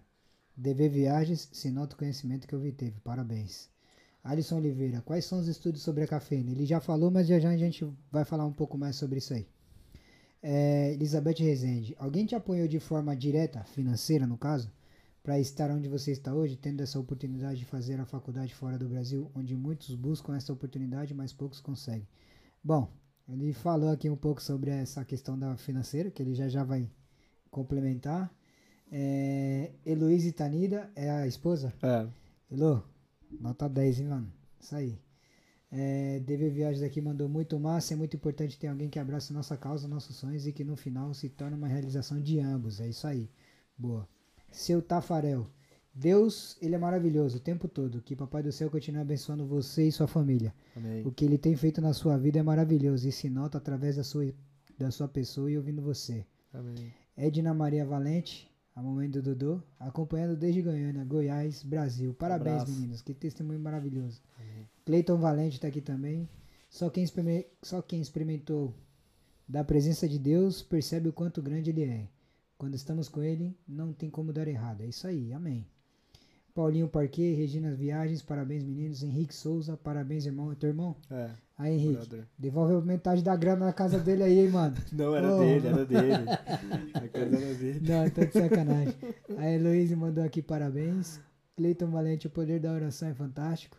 O João Reis aqui mandou uma boa noite. João, brother. É, Escola Freestyle de Madrid, boa noite a todos chegando agora. E Douglas Valente, nossa, o testemunho é tremendo. Amém. É isso aí, galera. Então, pra você que tá nos assistindo aí, quer deixar alguma pergunta, quer comentar, manda aí. Logo, logo a gente volta aí pro, pro, pro chat. Valeu pra dar uma atenção pra vocês, porque afinal vocês é quem manda. E, mano, então aí você chegou 2018. Papai do céu falou: pode ir beber que eu patrocino, não tem problema. Quando você pede ali, você falou do- dos dados da La Liga e tal. Uhum. É, foi difícil fazer essa escolha da, da questão do de não quero voltar pro futebol vou perdoar o futebol que nem você falou Uhum. foi difícil foi tranquilo você já você já tinha isso em mente Cara, você não achava que ia chegar nessa fase de pô velho tô aqui vou estudar isso agora porque eu quero fazer o doutorado nisso Cara, não foi muito difícil, cara, mas ainda assim eu pensei, né, porque eu poderia estar me tornando uma referência na área da, da cafeína, né, uma referência mundial por estar com, com um dos principais, né, no mundo. E só que, cara, Deus é tão bom que eu continuei também estudando cafeína e, e, e comecei uma outra, uma outra linha de estudo. Então hoje eu ainda publico na área da cafeína, né? Tive, sei lá, talvez uns 6, 7 estudos a mais publicados da cafeína a- enquanto eu estive aqui na Espanha. eu vi esses estudos aí mano caraca é, muito E completo mais, e mais uns estudos com, com a La Liga, que foi os da minha tese. Né? Então, no princípio, eu pensei um pouco assim, mas depois eu pensei, falei, ah, cara, de repente eu posso tocar os dois, né? E foi aí que eu que eu decidi, pela- orei, né? Fui pra, fui pra casa, conversei com a Elo, que é minha conselheira, e aí eu orei e decidi pela La Liga. né? Aí decidi pela La Liga. E, assim, falando um pouco do futebol, é, hoje qual, treinando os atletas que você treina, que, rapaziada, é- ele- o cara treina só até atleta fera, tem do Benfica, não é isso? Tem do Benfica, tem jogador do Flamengo também que ele treinou, treina, treinou? Treinou, né? É, Ex-Flamengo. Ex-Flamengo o Arthur. E... Arthur e o Léo Duarte também. E o Léo Duarte, é. é. E o cara, o estudo que ele faz aqui, mano, é, é completo. O Dudu tava lá na, na- quando você tava apresentando a tese, eu acompanhei um pouco a live e tal. É, primeiro te dar os parabéns de novo aqui, porque falei deu, deu os parabéns, mas não foi no, no tete a tete, que desde então a gente só tá se vendo hoje, né? E assim, pra eles entenderem e eu também, você decidiu trabalhar com a La Liga com os dados dos jogadores da La Liga, os profissionais, os atletas profissionais- da La Liga. Isso. O quão, o quão importante foi pra você desenvolver a, a sua tese, essa, essa parte? Cara, foi muito. Foi muito legal, foi importante porque hoje isso me colocou dentro do mercado do futebol. Né? Hoje atendo atletas, trabalho com clubes, trabalho em parcerias com clubes, eh, tenho parcerias científicas com clubes, né? clubes do Brasil, clubes aqui da Europa. Eh, treino atletas, trabalho com atletas, né? Eh, faço a gestão de performance de atletas, não, é uma- gestão 360 graus que eu costumo falar, tentar cuidar de todos os aspectos da performance do atleta. E a importância desses estudos, desses trabalhos foi me recolocar no, no mercado e me abrir muitas me abriu muitas portas, né? Porque quando eu fui lá conversar com eles, com o pessoal da La Liga, fiz duas reuniões com eles antes de começar o, o doutorado com, com esses dados Né? Eles falaram, cara, o mundo inteiro tá querendo esses dados. Porque eu fui pra lá pedir dinheiro pra eles, né? porque eu tava. Os caras têm, né? Nada Eu tava, eu tava nessa de conseguir uma bolsa de estudo e tal. Deus tinha pedido pra eu focar, então eu fui pra lá pedir dinheiro. Né? Eu falei, ó, cara, eu tenho esses projetos aqui, vou escrever esses artigos, vocês me pagam e tá show. Esse cara pegou e falou assim, não, cara, os, os dados que a gente tá te dando valem mais que dinheiro, não sei o que e tal. E realmente, eles têm. Eles tinham, eles tinham razão, né? Da importância. Porque o mundo inteiro tá querendo, né? Tinha muita gente querendo usar esses dados para fazer pesquisa e tudo e tal. Então, o, o dinheiro que, né, a bolsa, que é um outro testemunho, né, que eu recebi depois, não foi da La Liga, foi uma outra foi uma outra bolsa. Mas aí quando eu conversei com eles, né, cara, a gente entendeu melhor a importância disso, viu como o trabalho deles é sério, como tem uma grandeza assim, uma excelência é, enorme. Tem é uma equipe muito grande cuidando desses dados, tratando os dados para que chegasse até a mim e eu pudesse avaliar, né, para escrever os meus estudos da minha tese. Então Porque- foi, foi bem por- legal. Porque os dados pra você já chega com um certo filtro, né? Sim, sim. É, porque tem toda uma, uma, uma inteligência, uma- nessa linguagem, uma inteligência artificial para fazer a leitura dos dados ali, né, do, de cada jogo, de cada atleta, para medir distância percorrida. Tem uma outra empresa que é conveniada com eles que fazem os dados de scout e tudo. Então tem toda uma equipe e os caras filtravam esses dados, né, faziam ali a, a, a a confiabilidade dos dados e depois eles me mandavam né, em, em Excel todos os Que tipo, informes. que, que tipo de dado chegava pra você? Cara, dados, todos os dados físicos e dados técnicos eh, de cada jogo desde 2010 até hoje, assim, por exemplo. Na época era até 2018, que foi quando eu tinha acabado de chegar, né? Então, por exemplo, meus estudos têm começam da temporada 2010-11 até 17-18. E aí, mas você recebe os dados do, de todo o campeonato de um- vários atletas ou de, algum, de alguns atletas de, alguns todos, clubes? todos os atletas. Todos os atletas que jogaram esses campeonatos nessas temporadas, eu tinha dados ali. Então tinha dados do Cristiano Ronaldo, Messi, todos os jogadores que passaram, Neymar, todos os jogadores que passaram né, na La Liga nesse, nesse período, eu tinha dados deles de todos os jogos. E para você fazer o estudo, por exemplo, que nem se, se um dos seus um dos Uhum. seus focos é a cafeína. Para você concluir esses estudos, você selecionava um atleta específico para focar, não vou focar nesse atleta por ter o contato do atleta ou eles diziam para você de alguma maneira, ó, esse atleta você tem que estudar ele de uma forma mais detalhada. Como é que era isso? Cara, a gente foi pioneiro com os dados da La Liga. Então, assim, eu fui o primeiro a ter um convênio com a La Liga, um convênio científico, um convênio, sei lá, uma parceria científica com a La Liga na para fazer esse- esses estudos científicos. Então, qual que era a nossa ideia? A gente vai parti- partir do geral para o específico. Então, a gente começou com o geral. Então, eu comecei eh, fazendo os primeiros estudos de uma forma mais generalizada. Então, eu pegava os dados de todos os atletas, só que eu juntava e pegava dados dos clubes, e aí comparava os clubes. Né? E aí a gente fez estudos comparando né, demanda de corrida em diferentes posições, né, o que, que diferenciava na técnica de um, de um clube para outro. Então era mais para clubes. Embora eu tivesse acesso a todos os dados dos jogadores, eu fui para o mais geral, para tentar, tentar identificar as respostas e padrões de, cada clubes. é. Porque a gente vê o mais geral. Né? Mas a ideia agora né, é, é fazer próximos estudos dividido ali por posições. Né? Então a gente. posições de jogadores ou até mesmo jogadores específicos. Né? Então aí agora a gente começa a ir para o mais específico. Quando você chegou, você tinha uma equipe para analisar esses estudos com você ou era você sozinho? Era eu. eu era equipe. É, Eu era equipe e o Juan, que era o meu orientador, né? Ele me dava uma mão assim com algumas ideias. Né? Mas, cara, que nem eu falei, eu cheguei eu ficava. Eu chegava mais ou menos ali umas 7 e meia, 8 horas no laboratório e saía, saía 9 da noite. Tipo, os caras falam assim, brasileiro louco, brasileiro louco. É, porque aqui os europeus têm essa, essa. Não é nem política. É uma cultura de. Velho, deu. Você sai 5 horas, 5 e 1 você já tá na rua. É, o europeu, acho que no geral é assim, porque na Irlanda também, Ah. eu tra trabalhando lá, os europeus eram assim, cara. 5 e 1 eu tô na rua, mas se você entra às 7 horas, eles 5 para 7 estão entrando no trabalho. Não tem atraso, velho.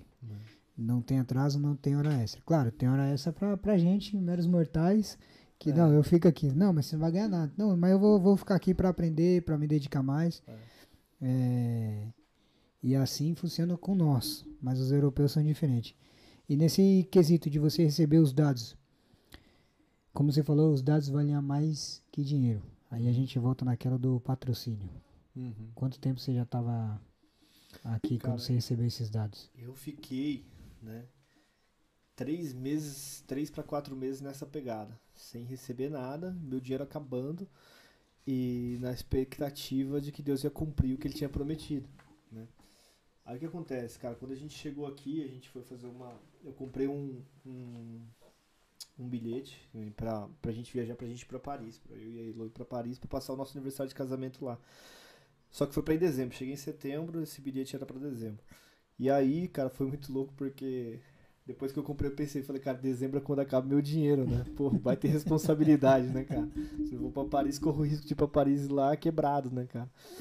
E aí, cara, foram passando os meses e nada, ia na La Liga, ia tentando outras bolsas e nada de conseguir bolsa de estudo. E até que chegou a época de ir pra Paris e meu dinheiro acabando, realmente. Só que, tipo assim, nessa semana eu conversando com Deus, Deus falou, cara, desfruta, porque esse é um presente que eu tô te dando. Nessa Ah, que viagem é um maravilha. presente que eu tô te dando. E aí eu falei, cara, né, tipo, eu falei, meu, vou acreditar, né? Por mais que eu pudesse pensar, meu, como que é esse presente assim? Tô indo pra lá, vou ficar ali, tipo, Tô quase quebrado já. é. E, cara, só que foi, foi muito louco, porque assim, eu queria uma bolsa de estudo que pagasse a faculdade ou que me pagasse o salário e eu mesmo pagasse a faculdade, né? Porque eu tava pagando todo mês a faculdade ali, era um, era um gasto elevado, né? E, cara, foi muito louco, porque daí eu fui pra Paris. Quando chegou no dia do meu aniversário, que também é meu aniversário de casamento, eu recebo uma ligação, do- eu recebo um, é, um áudio do meu orientador. Nossa, Diego. os caras espertos, ele junta a data de aniversário com a data de casamento pra não esquecer a data de casamento, velho. Cara, Por foi- isso que eu só vou casar e daqui uns dois ou três anos que dá tempo de eu fazer mais É, tem que- aniversário. Tem que fazer o planejamento E aí não pra quadrar esquecer, data. mano. É, pois é. E vai, continua aí. Aí- Ele tá rindo porque. porque tem nego bolando um plano já pra, pra fazer esse esquema aí. Não esqueci a data de casamento. É, velho. Douglas, já vai, cara, já vai É. se preparando aí. Fique já vai esperto o não, calendário aí, cara. É, é. Douglas Mas no tá meu ali caso foi assim, cara, né? Quadrou ali, tava, deu certo essa data e a gente casou na, na data do meu aniversário, né? Meu presente aí, de novo. E, e? Você ia falar? Alguém te ligou? Cara, aí meu orientador me liga, né? Porque eu tava, tava inscrito em vários processos de bolsas, né? Daí ele falou, Diego, saiu um resultado de uma bolsa que você havia, né? Que você estava inscrito. Saiu o resultado aqui e você foi contemplado com uma bolsa. E você tava lá em Paris? E eu tava lá em Paris. Ai, mano. Tava lá em Paris. E Deus falou, vai lá, desfruta. Papai do céu. E aí, cara, só que olha só o detalhe, cara. E essa bolsa, ela vai pagar toda a sua faculdade, você não vai precisar pagar mais nada durante os três anos que você- você vai estar aqui. Ela vai te dar um salário e, além disso, vai devolver tudo que você já pagou. Aí, Caramba. tipo, esse foi o, o milagre de Deus, assim. Esse foi o patrocínio, né? Aí, respondendo a pergunta, cara, alguém te ajudou? Cara, o primeiro dia que eu cheguei aqui, né, eu fiquei um pouco desesperado. Não sei se aconteceu isso com vocês também. A gente fica um pouco assustado. Eu fiquei, cara, fiquei duvidando de tudo. Falei, meu, o que que eu vim fazer aqui, cara? O que que eu tô fazendo nessa cidade, velho? Que Ah, Deixei minha família lá. Falei, meu, eu pensava assim, cara, no Brasil eu tinha amigos, tinha família, cara. Por mais que meus pais, né, não me, não me ajudassem assim financeiramente, eu sabia que, cara, se qualquer coisa que acontece, a gente corre pra casa dos pais, né? É. A gente, graças a Deus, nunca precisou, mas a gente sabia que tinha esse suporte. Tem amigos também. Aqui eu cheguei, cara, sem conhecer ninguém. Sem Nesse conhecer primeiro ninguém. dia, cara, foi esse baque, assim, né? E aí eu, eu comecei, assim, a pensar. Falei, meu, vai dar tudo errado, cara. Vai, Eu dar, vou, te contar um- tudo errado. uma resenha, porque quando eu cheguei na Irlanda, né? Lá eu comprei o curso com a escola e tal, intercâmbio, e aí que eles fazem lá com a gente, no caso era ter um, um transfer, um traslado do aeroporto pra, pra, pro hostel, né? Uhum. E aí na hora que eles. Eu não tinha reservado o transfer pro hostel, não sei porquê, não lembro. Daí na hora que chegou lá no aeroporto ele falou, ó, cara, posso te dar uma carona até o centro e lá você busca o hostel. Eu Falei, ah, Uhum. já, já serve, né? Uhum. Mas uma carona entre aspas, né? Que eu ainda Uhum. tive que pagar. Na hora que ele me deixou lá no, no centro lá de, de Dublin, eu sem internet, porque tinha acabado de chegar no, aeroporto, não tinha internet, não tinha chip de lá nem nada. Eu desci do carro com a mala assim, eu falei, mano, fiz merda, velho. O que, que eu tô fazendo aqui, mano? tipo, essa, foi esse o pensamento real. Fiz merda. O que, que eu tô fazendo daqui? Aí tô eu lá pensando, assim, olhando no, no GPS que enquanto eu tava no carro, uma pessoa roteou a internet e eu fui buscando o rosto, né? Então eu lá buscando assim. E fui seguindo até achar o rosto. Eu, beleza, até aí depois já é outra resenha. Mas esse seu baque de chegar aqui, você pensou Cara, igual. daí eu tava, né, eu tava pensando, tava respondendo a pergunta dela ali, né, cara? Você teve algum apoio assim e tal, né? Cara, não tive esse apoio. E além disso, eu tava sem. Eu cheguei aqui, eu já não tinha apoio de ninguém aqui, né? De ninguém do Brasil, ninguém, ninguém poderia me ajudar. E aí eu pensei nisso, né, cara? Isso que acontece, cara. Eu já tive várias experiências com Deus e eu não aceitei, comecei a não, sei, não aceitar esse tipo de pensamento. Cara, a gente foi muito mal recebido na- no lugar que a gente ficou também. Meu, a mulher fez. Pô, a- gente passou muita dificuldade no primeiro mês aqui. A gente foi muito mal, a gente foi maltratado e tal na, na, na habitação que a gente ficou e tudo no primeiro mês. Mas assim, não era não é essa essa a, a ideia do, da resposta ali, né? Então o que aconteceu? Cheguei aqui e tal, teve esse baque, né, esse desespero inicial. Só acontece, cara, tinha promessas, tinha, né, Deus já tinha me falado várias coisas que era pra eu ouvir e tal. Eu falei, cara, não vou aceitar esse tipo de pensamento na minha cabeça. É. Então quando eu fui dormir, cara, eu tava assim com o coração ap- apreensivo, eu tava muito apertado assim. E aí eu peguei e falei, eu peguei e falei assim, é, falei, Senhor, na sua Bíblia fala pra gente orar, na, na palavra fala pra gente orar sem cessar. Falei, cara, eu vou orar, nem que seja que eu, nem que eu tenha que orar até, sei lá, seis da manhã, mas tira de mim esse medo, essa angústia, essa preocupação, né? E eu comecei a orar, cara, e eu falei, meu, eu tava disposto a orar até sair esse sentimento ruim, esse desespero, né? E aí eu comecei a orar, cara, cerca de 10, 15 minutos ali, cara, tive uma outra experiência com Deus, e eu tava explicando pra Deus, né, o meu medo. Falei, poxa, tô aqui, não tenho meus pais, não tenho amigos, não tenho ninguém, não sei o que, não sei o que e tal. E Deus falou, Diego, cara, eu te mandei aqui, relaxa, porque você não tem aqui os seus pais, você não tem os seus amigos, mas eu sou melhor que eles, eu sou suficiente e eu vou cuidar de você. Cara, a hora que eu recebi essa mensagem assim, tipo, né, fosse como uma voz falando pra mim assim, isso me, cara, me limpou a alma assim, sabe? Me, Tranquilizou total. Cara, me tranquilizou total. Eu falei, cara, eu tenho Deus, cara. E aí é que tá o negócio, cara. É...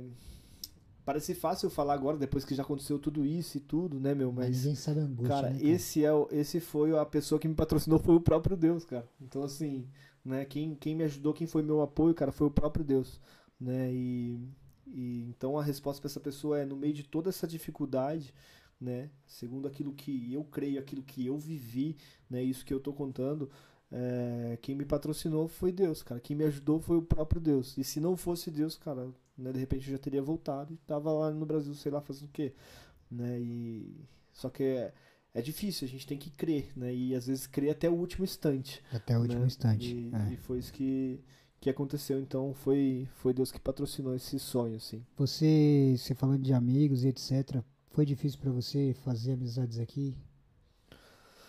Cara, não, não foi, não foi difícil. No começo, a gente já chegou com o pessoal, tinha uns amigos nossos que estavam, amigos nossos não, a gente é amigos nossos hoje, né? Mas na época eles não eram, eles eram líder do Bola de Neve aqui em Madrid. E a gente já foi de cara, falei, meu, a gente precisa de uma igreja e tal. E a gente veio também com a ideia de, a gente falou, vamos participar da célula deles para ajudar eles lá e tal.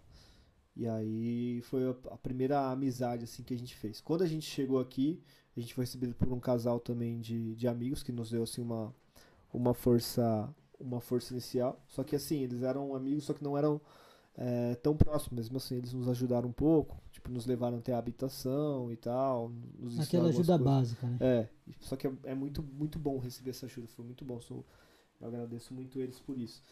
E só que daí depois teve o pessoal da igreja, né? E aí depois fui fazendo as amizades, assim. Naturalmente. É, e teve o pessoal da faculdade também, assim, foi. Foi eu pra fazer amizade, assim, de certa forma, assim, é um pouco mais tranquilo. né? Então não tive É, voltando ao, ao seu doutorado. Tá. E aí você tá os dados da lista fazendo então um estudo geral referente aos clubes, né? Uhum. Que naquele momento era referente aos clubes. É, você recebeu essa notícia da bolsa lá em Paris, baita presente de, de aniversário e casamento. Caramba, Deus é maravilhoso. É. É, e aí você volta pra cá já, pô, agora eu tenho a bolsa, tenho como me manter. Qual era o foco naquele momento? Qual, como, qual foi a decisão? Assim, vou focar na cafeína, vou estudar isso aqui, vou ser o melhor nisso aqui. Ou você falou, vou me focar nos estudos, nos, nesses dados da La Liga É. pra. Nesse ponto eu já tinha escolhido a La Liga, porque eu escolhi a La Liga em setembro, quando eu cheguei. Em dezembro eu recebi a bolsa, então assim, em setembro a minha tese já seria com a La Liga. Né? A minha tese de doutorado já seria com a La Liga. Eu continuei fazendo estudos, participando de estudos com cafeína e tudo, em, né, em- ao mesmo tempo. Também fiz alguns estudos com a, com a agência antidoping aqui da Espanha. Fiz dois estudos com a- em parceria com a agência antidoping aqui da Espanha. Isso tudo né, ao mesmo tempo. E qual foi o plano? Né, o plano, eu falei, cara, agora que eu tenho a, a, a bolsa de estudo, né, eu vou eu vou agora vou dar uma vou, vou fazer um trabalho acima da média, mas agora não vou ficar mais até 9, 10 horas da noite trabalhando, entendeu? Porque meu, agora eu, consegui, eu alcancei meu objetivo, agora eu vou é, vou dedicar o meu tempo aqui e tal, mas o tempo que eu dedicar vai ser um tempo excelente, né? E então a minha ideia era isso, falei, agora eu posso tranquilizar, eu posso ficar mais mais tranquilo, porque eu tava numa pressão muito grande. Imagina, né, cara? Eu- E ainda eu, acima de tudo eu trouxe minha esposa ainda comigo, né? Teve até um momento lá no, laboratório que meu orientador falou, cara, você é doido, velho. Você você vem pra cá assim, com pouco dinheiro e ainda traz sua esposa, você é maluco pra mim, ele falou. E aí ele falou, quem, né, cara, por que Deus, que rapaz. E ele falou, por que que você fez isso, cara, né? E eu falei, meu, na hora, eu só tinha uma resposta, cara, eu só fiz isso porque Deus mandou, cara, porque eu sei de tudo isso que você tá falando. E às vezes é isso, cara, né? Só que Deus, ele rompe a lógica, ele quebra com toda a lógica e ele faz, cara, né, da forma que ele acha melhor, né? E pra quem é muito da lógica, que nem eu, eu, eu sou também da lógica, já fui muito, só que hoje eu tenho muito essa questão da na, espiritual e, e, e crer no sobrenatural de Deus, né? E Deus ele rompe, ele rasga a lógica, ele fala, cara, a lógica não funciona comigo, entendeu? E ele vai lá e faz algo sobrenatural. Né? Então, depois de todo esse período de pressão, falei, eu vou continuar trabalhando, vou continuar, né, é, cumprindo meus horários e tudo, mas agora sem loucura. Porque acontece, no meu mestrado eu tinha sofrido bastante porque eu trabalhava muito de madrugada e tal, e aí eu tive meio que uma crise de burnout de tanto trabalhar no mestrado, lá no Brasil. Falei, cara, não vou passar por isso de novo, então eu vou dormir certo, vou vou me alimentar bem, vou manter uma rotina de trabalho, vou ter um tempo com a minha esposa de qualidade, tudo. Então, consegui equilibrar tudo isso depois, entendeu? E aí eu comecei a me envolver em outros projetos, né? Ao mesmo tempo que eu tava ali, eu comecei já a me envolver em outras coisas, que eu não Porque consigo é, ficar só em um lugar. não, não dá, né? Quando a gente tem, tem vontade e gosta do que a gente faz, é que a gente acaba se envolvendo em um monte de coisa É. referente àquilo. É, sobre a sua tese de doutorado, você estudou os dados e, assim, já no, no, no final de tudo, você tirou uma própria conclusão de desses dados que você estudou. Como foi a fazer essa, essa tese e apresentar? Cara, foi. Foi assim, pra apresentação, né? Antes, antes, desculpa te cortar. Aham. Até aí você não tinha sido aprovado ou já tinha sido aprovado antes, quando você já estava já, pô, vou fazer o doutorado referente à La Liga. Você me contou da, da aprovação, ela vem antes de apresentar É. a tese, né? É a aprovação para eu entrar no doutorado. Teve aprovação para eu entrar no doutorado e depois é, a aprovação final ela é dada depois da defesa. né? Isso, Então, é. assim, Você tem o título de doutor agora depois que você faz a apresentação, a defesa. Né? Só que durante todo esse processo tem a questão de escrever todos os artigos, aí depois você pegar todos esses artigos e, e fazer uma tese que é no formato que eles chamam aqui de compêndio, é uma tese com vários artigos. Então, para você ter uma ideia, no meu, na minha tese foram oito artigos que foram escritos. Então, assim, para cada artigo tem uma conclusão, né? E aí, desses oito artigos eu juntei e escrevi uma tese linear ali com as ideias, para cada ideia, né, dando uma ordem, um sentido para aquele texto. E aí deu um, deu um, um- deu um livro, né, a- que é o livro da tese. E aí chegou a, a apresentação, né? Depois que a gente tem tudo isso pronto, entrega, faz vários protocolos e tudo, com os artigos todos publicados e tudo, chega a hora da apresentação, né? E Não, Fala aí onde você publicou os artigos aí, mano. Pode falar, fala. Fala que dá gosto. Cara, foram, foram revistas importantes da nossa área. Teve revista da área de fisiologia que chama Frontiers in Physiology. Teve uma que se chama, que eu publiquei acho que dois ou três artigos, chama International Journal of Performance Analysis. É uma revista conceituada na área de análise. Essa você publicou lá, eu vi. É. Teve outra que se chama, um, que eu fiz também estudos do Covid. Então tem uma que se chama Biology of Sports. Teve outras. Todas essas Frontier- publicações foram em inglês e espanhol? Todas em inglês, totalmente em inglês. Certo. Teve alguma em, em espanhol? Não, em espanhol não teve nenhuma.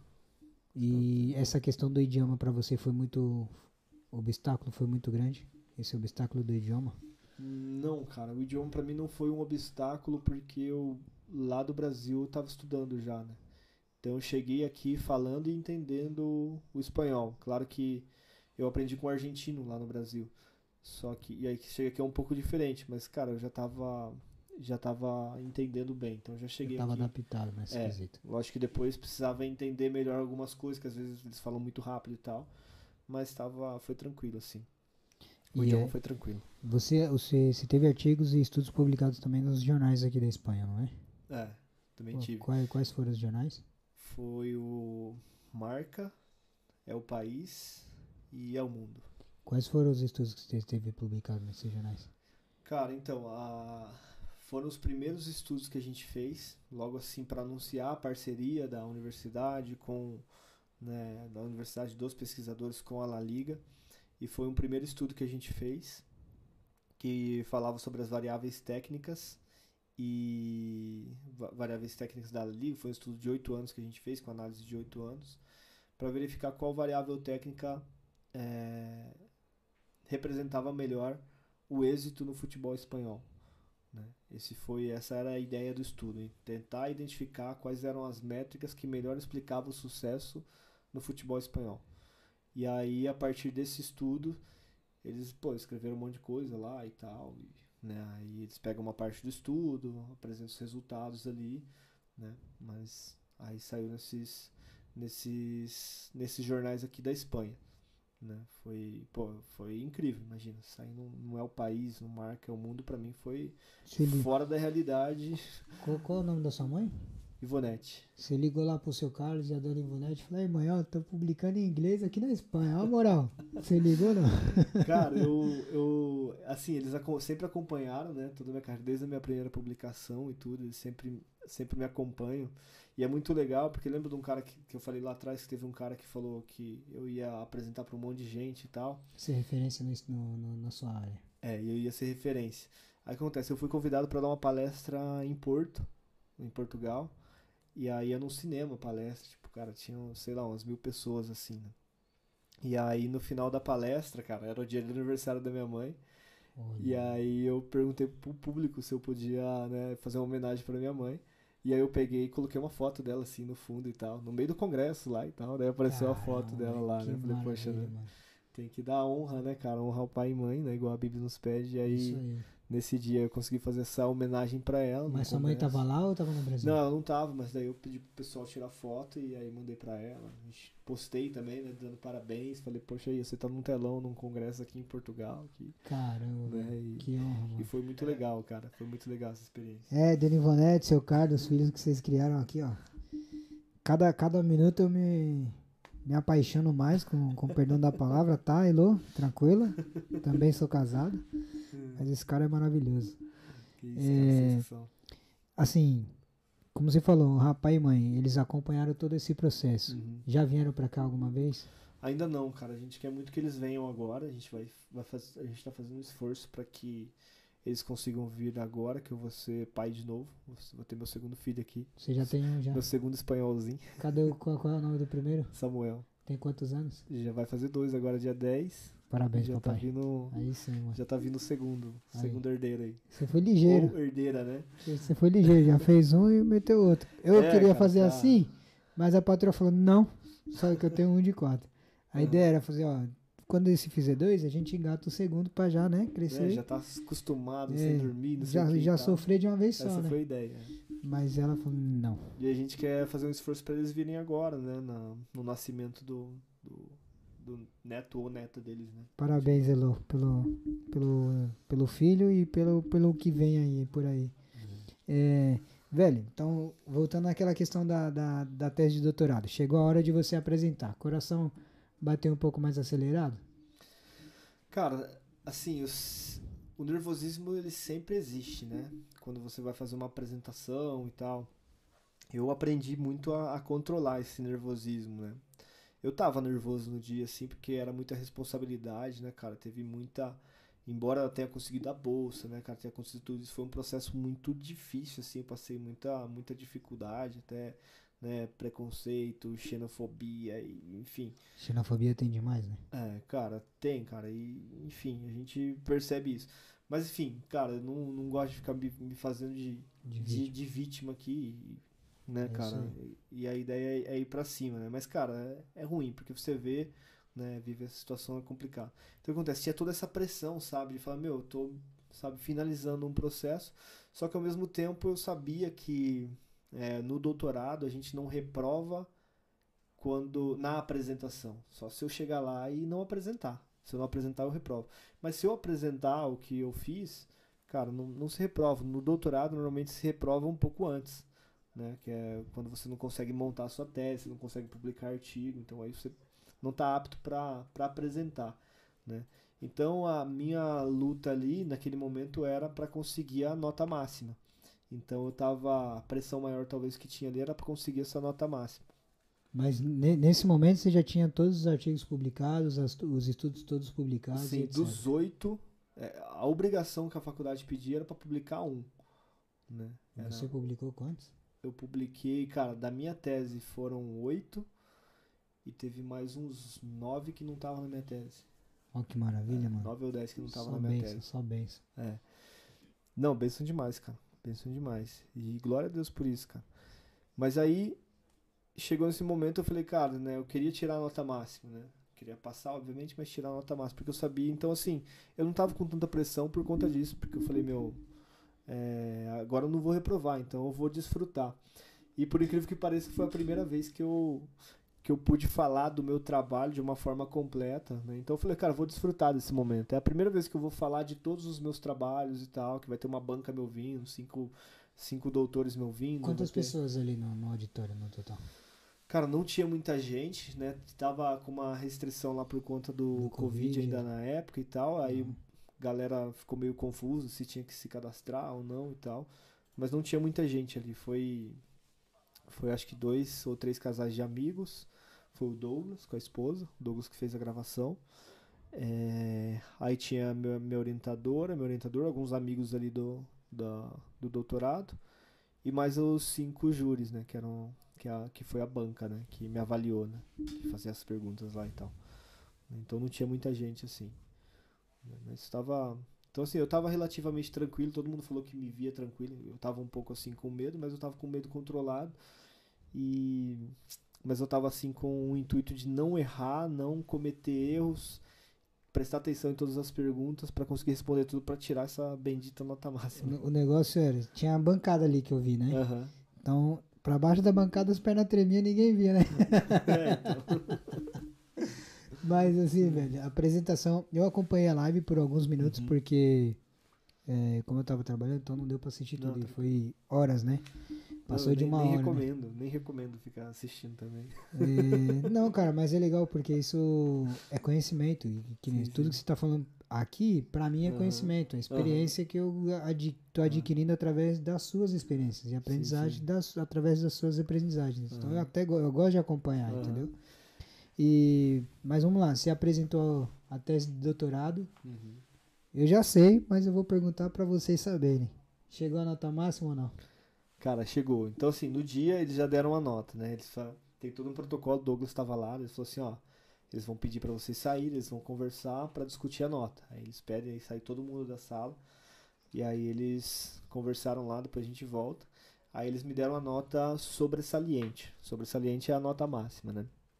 A nota máxima possível. E aí, só que tem uma outra, tem uma menção honrosa que se chama cum laude, né? Que é com honra, né? Você passar além de ter a nota máxima, ter passar com honras. E eu queria receber esse cum laude. Normalmente ele vem um dia depois, né? Só que acontece, No final ali me deram a palavra, né, pra eu falar, me deram a nota e tal, e esse com laude saiu um dia depois. Aí me deram a palavra ali, cara, eu falei, meu, preciso exaltar o nome de Deus aqui e eu vou falar de Deus e tal. Aí eu peguei e falei, né, você lá, né, Douglas? Aí eu falei e tal, agradeci a Deus e tudo, meu, foi, foi muito massa assim. E aí, cara, chegou no outro dia eu não recebi o com laude, não apareceu pra mim lá, né? Só que aí foi menção passando os dias eu falei, caramba, né, cara? Falei, mas glória a Deus, cara, o nome de Deus foi levantado ali, né? E agradeci a Deus, honrei o nome de Deus ali, fiz o que tinha que fazer. Porque nesse dia Deus tava me, me dando, assim, uma canção que nada ia roubar a glória dele. Tava me mostrando algumas coisas assim. Eu, eu falei, cara, eu preciso agradecer a Deus aqui. E foi o que eu fiz, né? E aí não veio, cara. Só que quando foi num fim de semana, minha orientadora falou: Ah, você recebeu a cum laude, tá? E não sei o que e tal. Falei, "Ah." Aí eles pegaram e me mandaram, tipo, Caramba, velho. uma semana de atraso, assim. né? E eu já pensava que não ia ter mais. Não Então, ia ter mais. Então É, você que eu tá nos assistindo aí, pode bater palma de pé porque a gente deixa. Não, que isso. Parabéns, que mano. isso. Parabéns por esse, por esse sucesso, pelo objetivo alcançado e principalmente por tá, ter Deus no seu coração e na da sua família, porque Amém. sem Ele a gente sabe que a gente não chega em lugar nenhum. Amém. Tá? Isso é claro. Mas vamos falar de futebol. Vamos. Hoje você assistindo a La Liga, você acompanha? Não, Não não acompanha. muito, cara. Eu assisto alguns jogos e eu gosto de ver jogo. Eu gosto de olhar dados, gosto de, de olhar os dados. Desde criança eu gostava de ficar olhando os dados de jogo, ficava simulando jogos e tal. É, então eu gosto de olhar os números. Não gosto de assistir os jogos pela TV. E aí quando eu ganho ingresso, alguma coisa assim, eu vou e assisto no estádio. Aí eu gosto. Não, então era justo isso que eu ia te perguntar. Hoje, quando você assiste o jogo, você, ana- você assiste pelo lado analítico, de analisar os dados do, do jogo e dos atletas, você assiste pelo lado de prazer, de acompanhar o futebol, pelo menos? Cara, tenho Apenas. prazer, mas inevitavelmente tenho um olhar analítico. Um olhar crítico. né? Por exemplo, acho que o último jogo que eu vi foi acho que duas semanas atrás. Eu tava analisando, tava vendo o jogo, mas eu tava analisando o número de sprints que cada atleta tava. Cada atleta não. atleta, eu tava vendo os atletas que davam mais sprints, né? Assim, no, só que foi inevitavelmente. Cada jogo eu olho uma coisa e tento é, ver os resultados da minha pesquisa ali e, tal. Então esse último jogo que eu vi, os dois últimos jogos que eu vi, saiu algumas observações interessantes assim. E que Tais como? Cara, por exemplo, a gente foi assistir um jogo do Leganês contra o Fuenlabrada. Foi isso aí faz uns talvez um mês mais ou menos. É, Fuenlabrada começou ganhando o jogo por 2 a 0 em 10 minutos. Foi lá, lá, lá no estádio Butarque.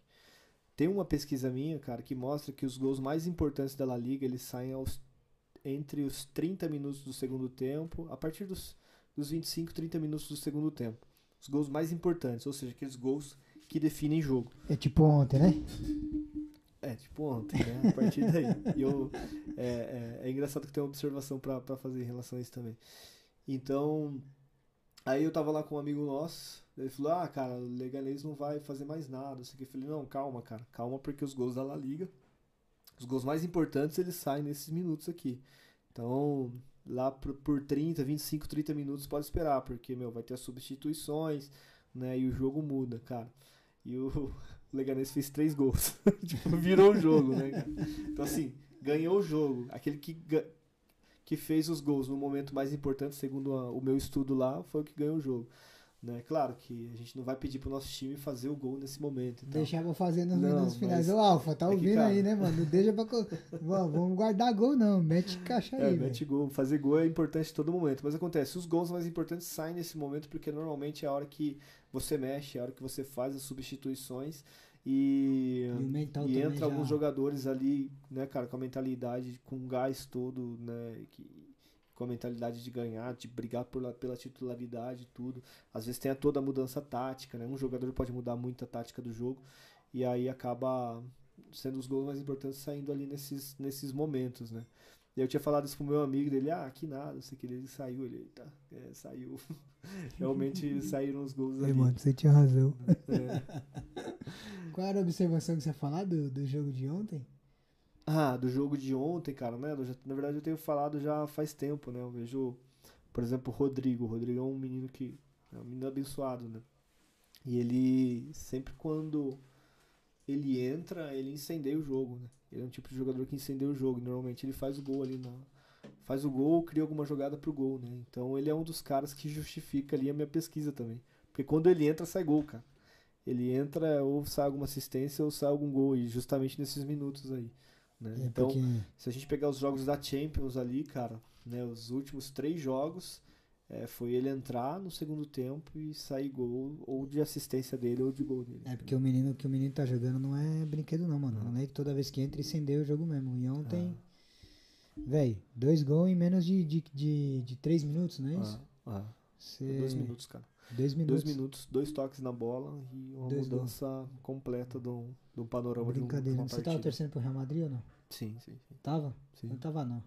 Sim, cara, tava sim, cara. Não, eu não tava. Ah, não tava? Não, não tava. não tava. Pô, o City já faz anos que tá merecendo aí um, Aham. uma, uma Champions e não chega pros caras. Tá dando dó já. Ah, eu torço, eu torço pela La Liga, cara. Eu tava torcendo pelo Vila Real. Claro que por, pelo espetáculo preferiria um Real Madrid e Liverpool, assim como vai ser. Mas eu queria muito que o Vila Real também tivesse passado. É, torço porque- pelo futebol espanhol. Se os estar- caras da La Liga ver você falando aqui que tava torcendo pro City, dá mal, né? Dá ruim, né? É, não sei se eles, Se eles iam se ligam não. importar né? muito, mas. É, mas assim, mano. Hoje você vê o futebol com um lado mais, mais analítico, não tão Uhum. de, de, de prazer. Porque o cara de sucesso ele tá estudando e trabalhando quase 100% do tempo, só não quando tá dormindo. Eu tenho aprendido muito isso, mano. E é difícil pra você tentar analisar os jogos sem ser do modo analítico ou já é natural? Cara, naturalmente sai e é legal porque é, algumas coisas você, através da, né, dessa capacidade analítica, você consegue prever algumas coisas ali que podem acontecer né, do, durante o jogo. Eu não consigo mais ver um jogo sem. Fala, Quando, quando eu vejo o jogo no estádio, né? Talvez na TV passe mais batido, porque na TV tá sempre mostrando só o jogo com bola, né? Então acaba passando um pouco mais batido. Mas quando eu vou no estádio e vejo o jogo, você consegue ver todos os jogadores que estão jogando sem bola. né? Então você tem uma. movimentação. É, você tem uma, uma, uma capacidade de análise maior, você tem um campo de análise maior. Né? Mas é natural, mas não me incomoda, cara, né? Eu tá analisando ali, eu acho legal, sabe? Você é corintiano? Não, cara, sou santista. Tava bom demais pra ser verdade, viu, seu Carlos? Ó, Por, por conta do Carlinhos, cara. Aí, tá vendo? Me ensinou a ser santista e. é porque do Pelé. Porque do Pelé. É, Diegão, velho, é, o que eu queria que você fizesse agora, uhum. naquela câmera ali, eu, eu costumo falar isso todo, Uhum. todo podcast, porque esse é o nosso propósito, esse é o nosso objetivo aqui, é fazer com que as pessoas é, dê o seguinte passo para algo maior, por um objetivo na vida dessas delas, né, no caso. E através de convidados que a gente traz aqui, dessas histórias que os convidados têm, como seu testemunho que é maravilhoso, os testemunhos, que não foi só um, incentivar as pessoas que estão nos assistindo de alguma maneira evoluir, crescer e por isso eu queria que você di- dissesse algo para quem está nos assistindo que possa fazer com que essa pessoa dê o, o próximo passo. O que vem do seu coração, cara. Cara, eu já vi você fazendo isso, mas eu não tinha preparado nada. tinha esquecido dessa parte. Mas é legal porque aí sai algo Sai mais natural, né? Eu vou contar você, eu vou contar a resenha aqui da Isa, a Isabela Krause esteve aqui. Aham. E antes da gente começar, eu conversei, e aí, tudo bem com ela? Conversei com ela, e aí, tudo bem? Dela, meu, tudo bem. Eu só não sei o que eu vou dizer quando você pedir pra me falar pro público. Falei, não, velho, relaxa, não vou falar, hoje, hoje você vai se livrar. Ou eu falei, não acho, acho que eu não vou falar isso, ou sai do, do natural, não esquenta, foi alguma coisa assim. E aí no final eu falei, ó, agora tá na hora de você falar. Você não trouxe nada planejado, mas deixa, deixa o coração falar. E quando ela falou, velho, foi impressionante, foi bonito demais. Então, que legal, cara. é melhor assim quando você não prepara, velho. É. Cara, eu tive experiências, né? Experiências que mudaram minha vida. Hoje eu creio muito nisso, eu creio num Deus de poder, eu creio num Deus de milagres. né? Eu creio num Deus que nos ama. Que, cara, ele me trouxe até aqui, né? Ah, fez coisas que eram inimagináveis, né? Então a gente volta lá para aquele menino que pedia para Deus para que o pai dele não chegasse bêbado em casa né, que pedisse que o pai dele fosse curado da bebida, né? E nesse momento a gente vivia a gente vivia numa escravidão, cara, né? Meu pai vivia nessa dependência do, do vício, né, cara? A gente não tinha um Deus. A gente ah, acredita em Deus, mas a gente não tinha experiências com Deus. Então a gente vivia de certa forma numa escravidão. É estranho falar, né? Que era uma escravidão. Mas, cara, existe um Deus, cara, que liberta, né? E nós fomos, nós recebemos, nós recebemos essa essa liberdade, essa libertação, né, a partir do momento que a gente buscou ele e entregou a nossa vida a ele. Então, eu com 11 anos eu entreguei a minha vida a Jesus, cara, e a minha vida ela foi transformada. E, cara, a partir desse momento eu recebi uma uma atenção especial de Deus. Deus cuidou de cada detalhe da minha vida, né? Mesmo em momentos em que a minha fé estava mais abalada, ele cuidou de todos os detalhes da minha vida. Então, a mensagem que eu tenho para deixar para o público, para quem estiver nos assistindo, é, cara, se você tiver uma oportunidade de fazer uma oração entregando a sua vida nas mãos dele, reconhecendo ele como seu único e suficiente Salvador, né? Que você possa repetir essas palavras, né? Que você é, entrega a sua vida a ele e que você reconhece que ele é seu único e suficiente Salvador, que você faça uma oração nesse sentido, né? Porque eu tenho certeza que a sua vida a partir daí ela já não vai ser a mesma. A partir daí a sua vida vai ser vai ser transformada, porque você vai começar a viver uma vida não pela sua vontade, mas pela vontade dele. Na Bíblia fala que a vontade dele é boa, perfeita e agradável. Eu costumo dizer que só da vontade dele ser boa já seria legal, porque meu, uma vontade é boa, mas ainda ela é perfeita. Ou seja, ela se encaixa perfeitamente. Não existe nada mais poderoso, não existe nada que possa se encaixar tão bem na sua vida como a presença de Deus. E além disso, ela é agradável, cara. Ela é doce, ela é agradável, ela traz paz, né? E, e então a vontade boa, perfeita e agradável. Né? Claro que a gente vai viver com, a gente vai viver, a gente vai ter lutas, né? Mas cara, a gente tem um Deus que que venceu o mundo, né? Tem um Deus que entregou o filho dele por nós isso nos trouxe libertação, né? Isso nos trouxe vida e vida em abundância, né? Então, que vocês possam ter essa experiência e que de alguma forma essa palavra possa tocar o coração de vocês, né? E, e se existe alguma pessoa, né? E quero fazer um, uma chamada lá para nossa célula. A gente tem uma célula no Bode de Neve, a gente faz faz em casa. Pode falar e, tudo, cara. É, e se alguém quiser conhecer um pouco mais, né, sobre Deus, conhecer um pouco mais sobre a palavra de Deus, ter algum tipo de experiência ou precisar conversar, tiver precisando de um alívio, de uma palavra, de um abraço, de qualquer coisa, né, a gente está à disposição para receber vocês de braços abertos. Pode me mandar direct, pode me, me perguntar, né, eu sou totalmente acessível. E, cara, o maior projeto que eu faço parte é, é o Reino de Deus, cara por mais que a gente tenha falado aí de futebol e todas as coisas, cara, né? A gente acabou falando muito mais de Deus, porque esse é o maior projeto, cara, que eu faço parte hoje é participar do reino de Deus como um servo, como, como uma pessoa que serve a Deus, né? Então, aí eu fico, acabei né, me estendendo demais aqui. Não pode falar, aqui essa, não, tem, não, não tem tempo essa, não. Essa é a, é a ideia, né? Então, cara, você que tá em aí, e tiver precisando de alguma ajuda, qualquer coisa, é, manda um direct lá e a gente está tá aí à disposição para ajudar, seja com uma palavra, seja com um abraço, seja né, com que que você estiver precisando aí, tá bom? Só não pede beijo porque o homem é casado. Tem que deixar claro isso aí. Isso aí. Daqui a pouco não chega uns direct lá. É, eu vou ler aqui antes de finalizar algum, o, chat aqui, porque a galera que está nos assistindo pô, merece a moral. É, Ivonete Brito, parabéns, filho. Dona Ivonete, parabéns pra senhora. É sua mãe, né? É mãe, é mãe. Boa noite. A Aline Assis também tá aí. Henrique Souza.